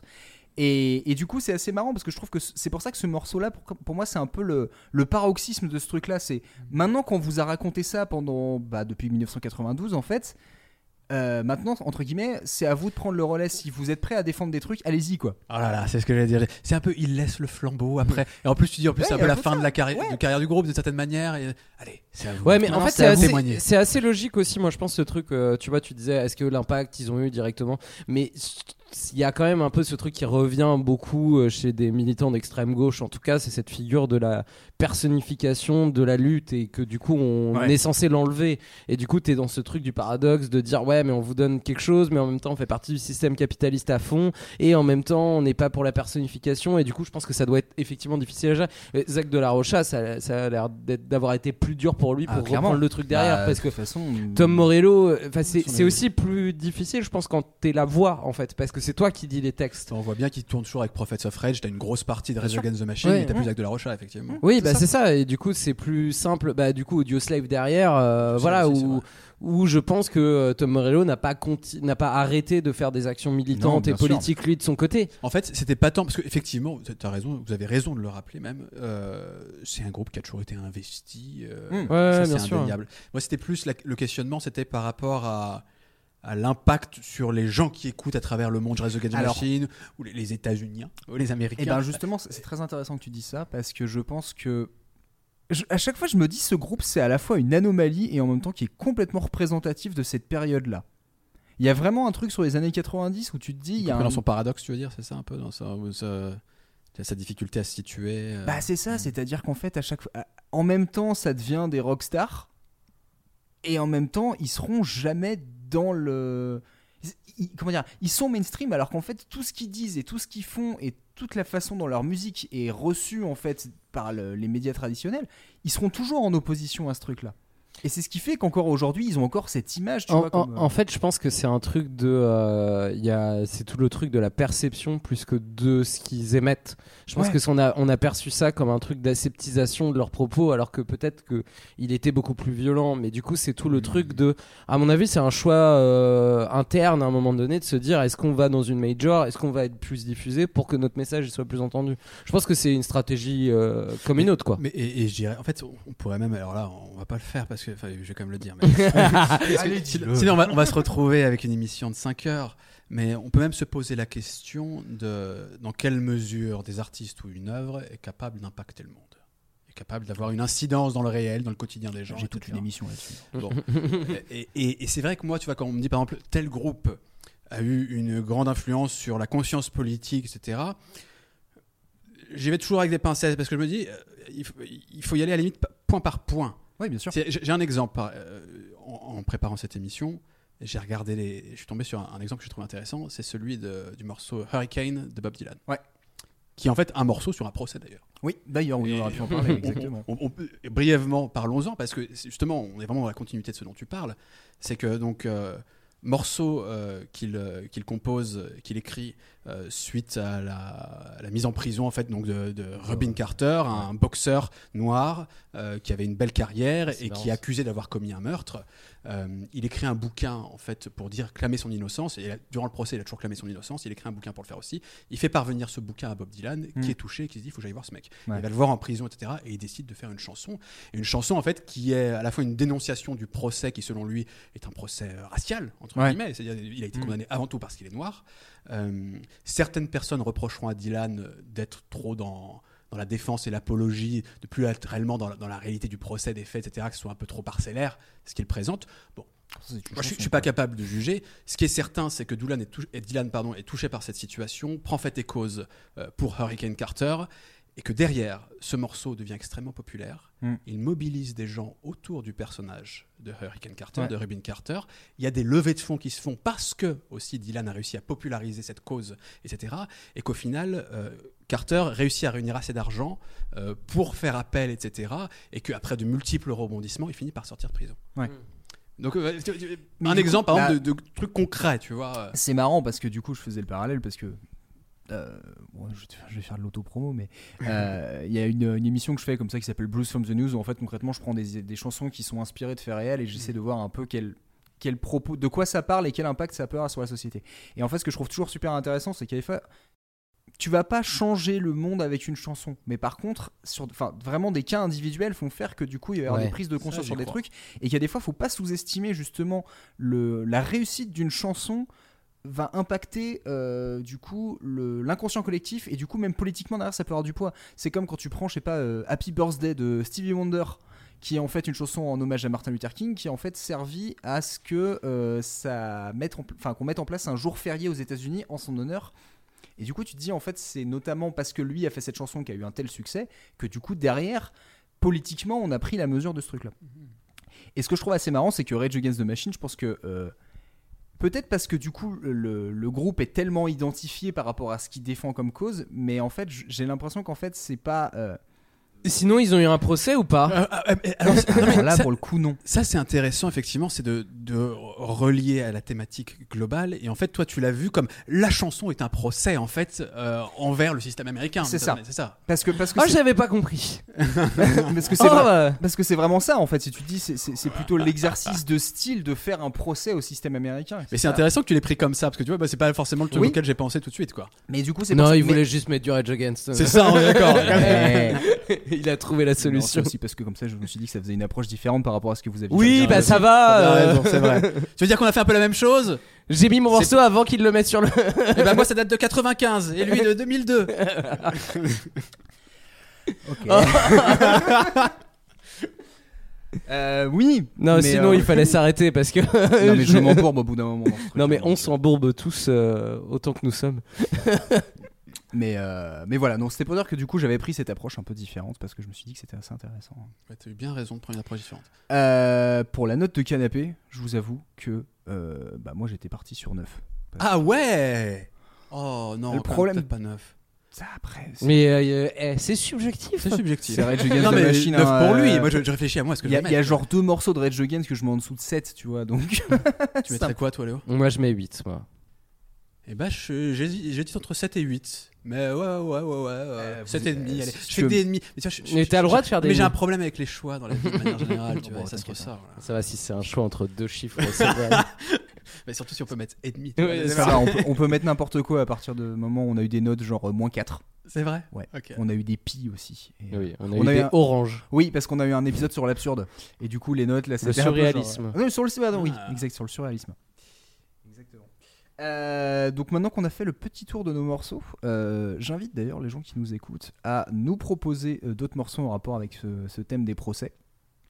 N'oubliez pas du coup de nous préciser d'ailleurs votre note de canapé pour qu'on range après tout ça, mais bon.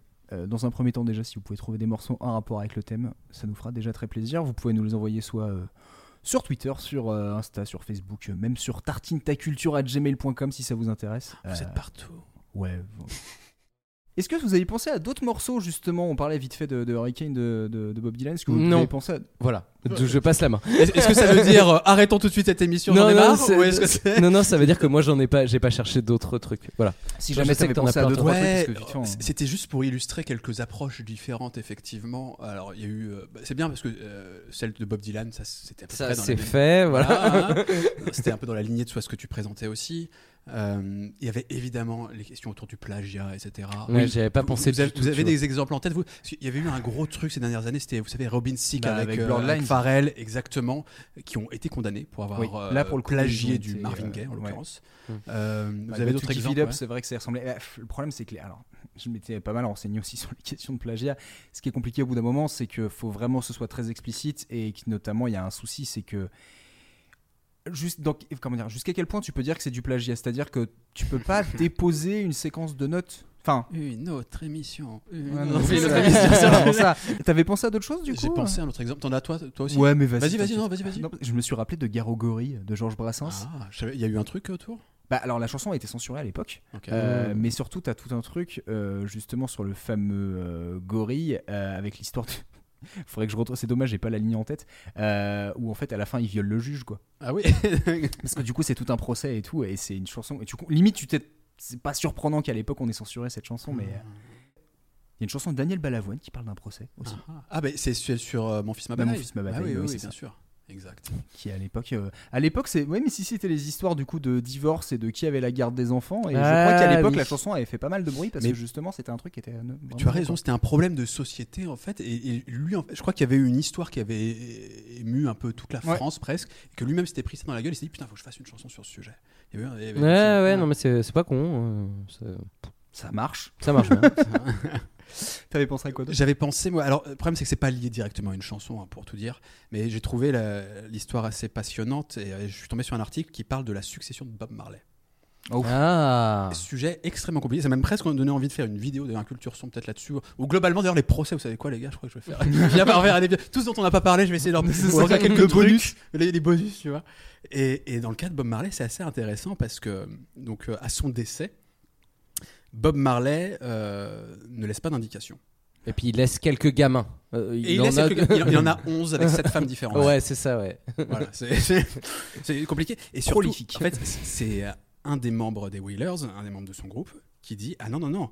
Avant de mourir, il avait laissé un papier. Moi, je l'ai vu Ouais. de mes propres yeux, ce papier. et dans lequel il spécifiait bien que son argent et ses droits, etc., sont répartis entre tous les enfants qu'il a eus, entre les membres du groupe, entre, entre, les- entre sa femme, machin, etc., et divisé de manière quasi équitable, etc. Sauf que ce document, on l'a jamais retrouvé. ah bah oui, c'est pas, pas mal. Et le mec dit, Ah, c'est sa femme, Rita, qui effectivement a récupéré, euh, à défaut d'un papier qui indiquait spécifiquement quoi, une grosse partie des droits et de l'argent, euh, il me semble. Euh, et donc lui, il dit, bah, c'est elle. Et effectivement, euh, depuis, elle a fait, elle- souvent on passe par elle pour faire fructifier un peu la, la marque la, Bob la Marley. marque Bob Marley qui est surexploitée, on le sait tous, Ouais, on le bah voit ouais. sur des Ah, briquets, point. sur des machins, etc. etc.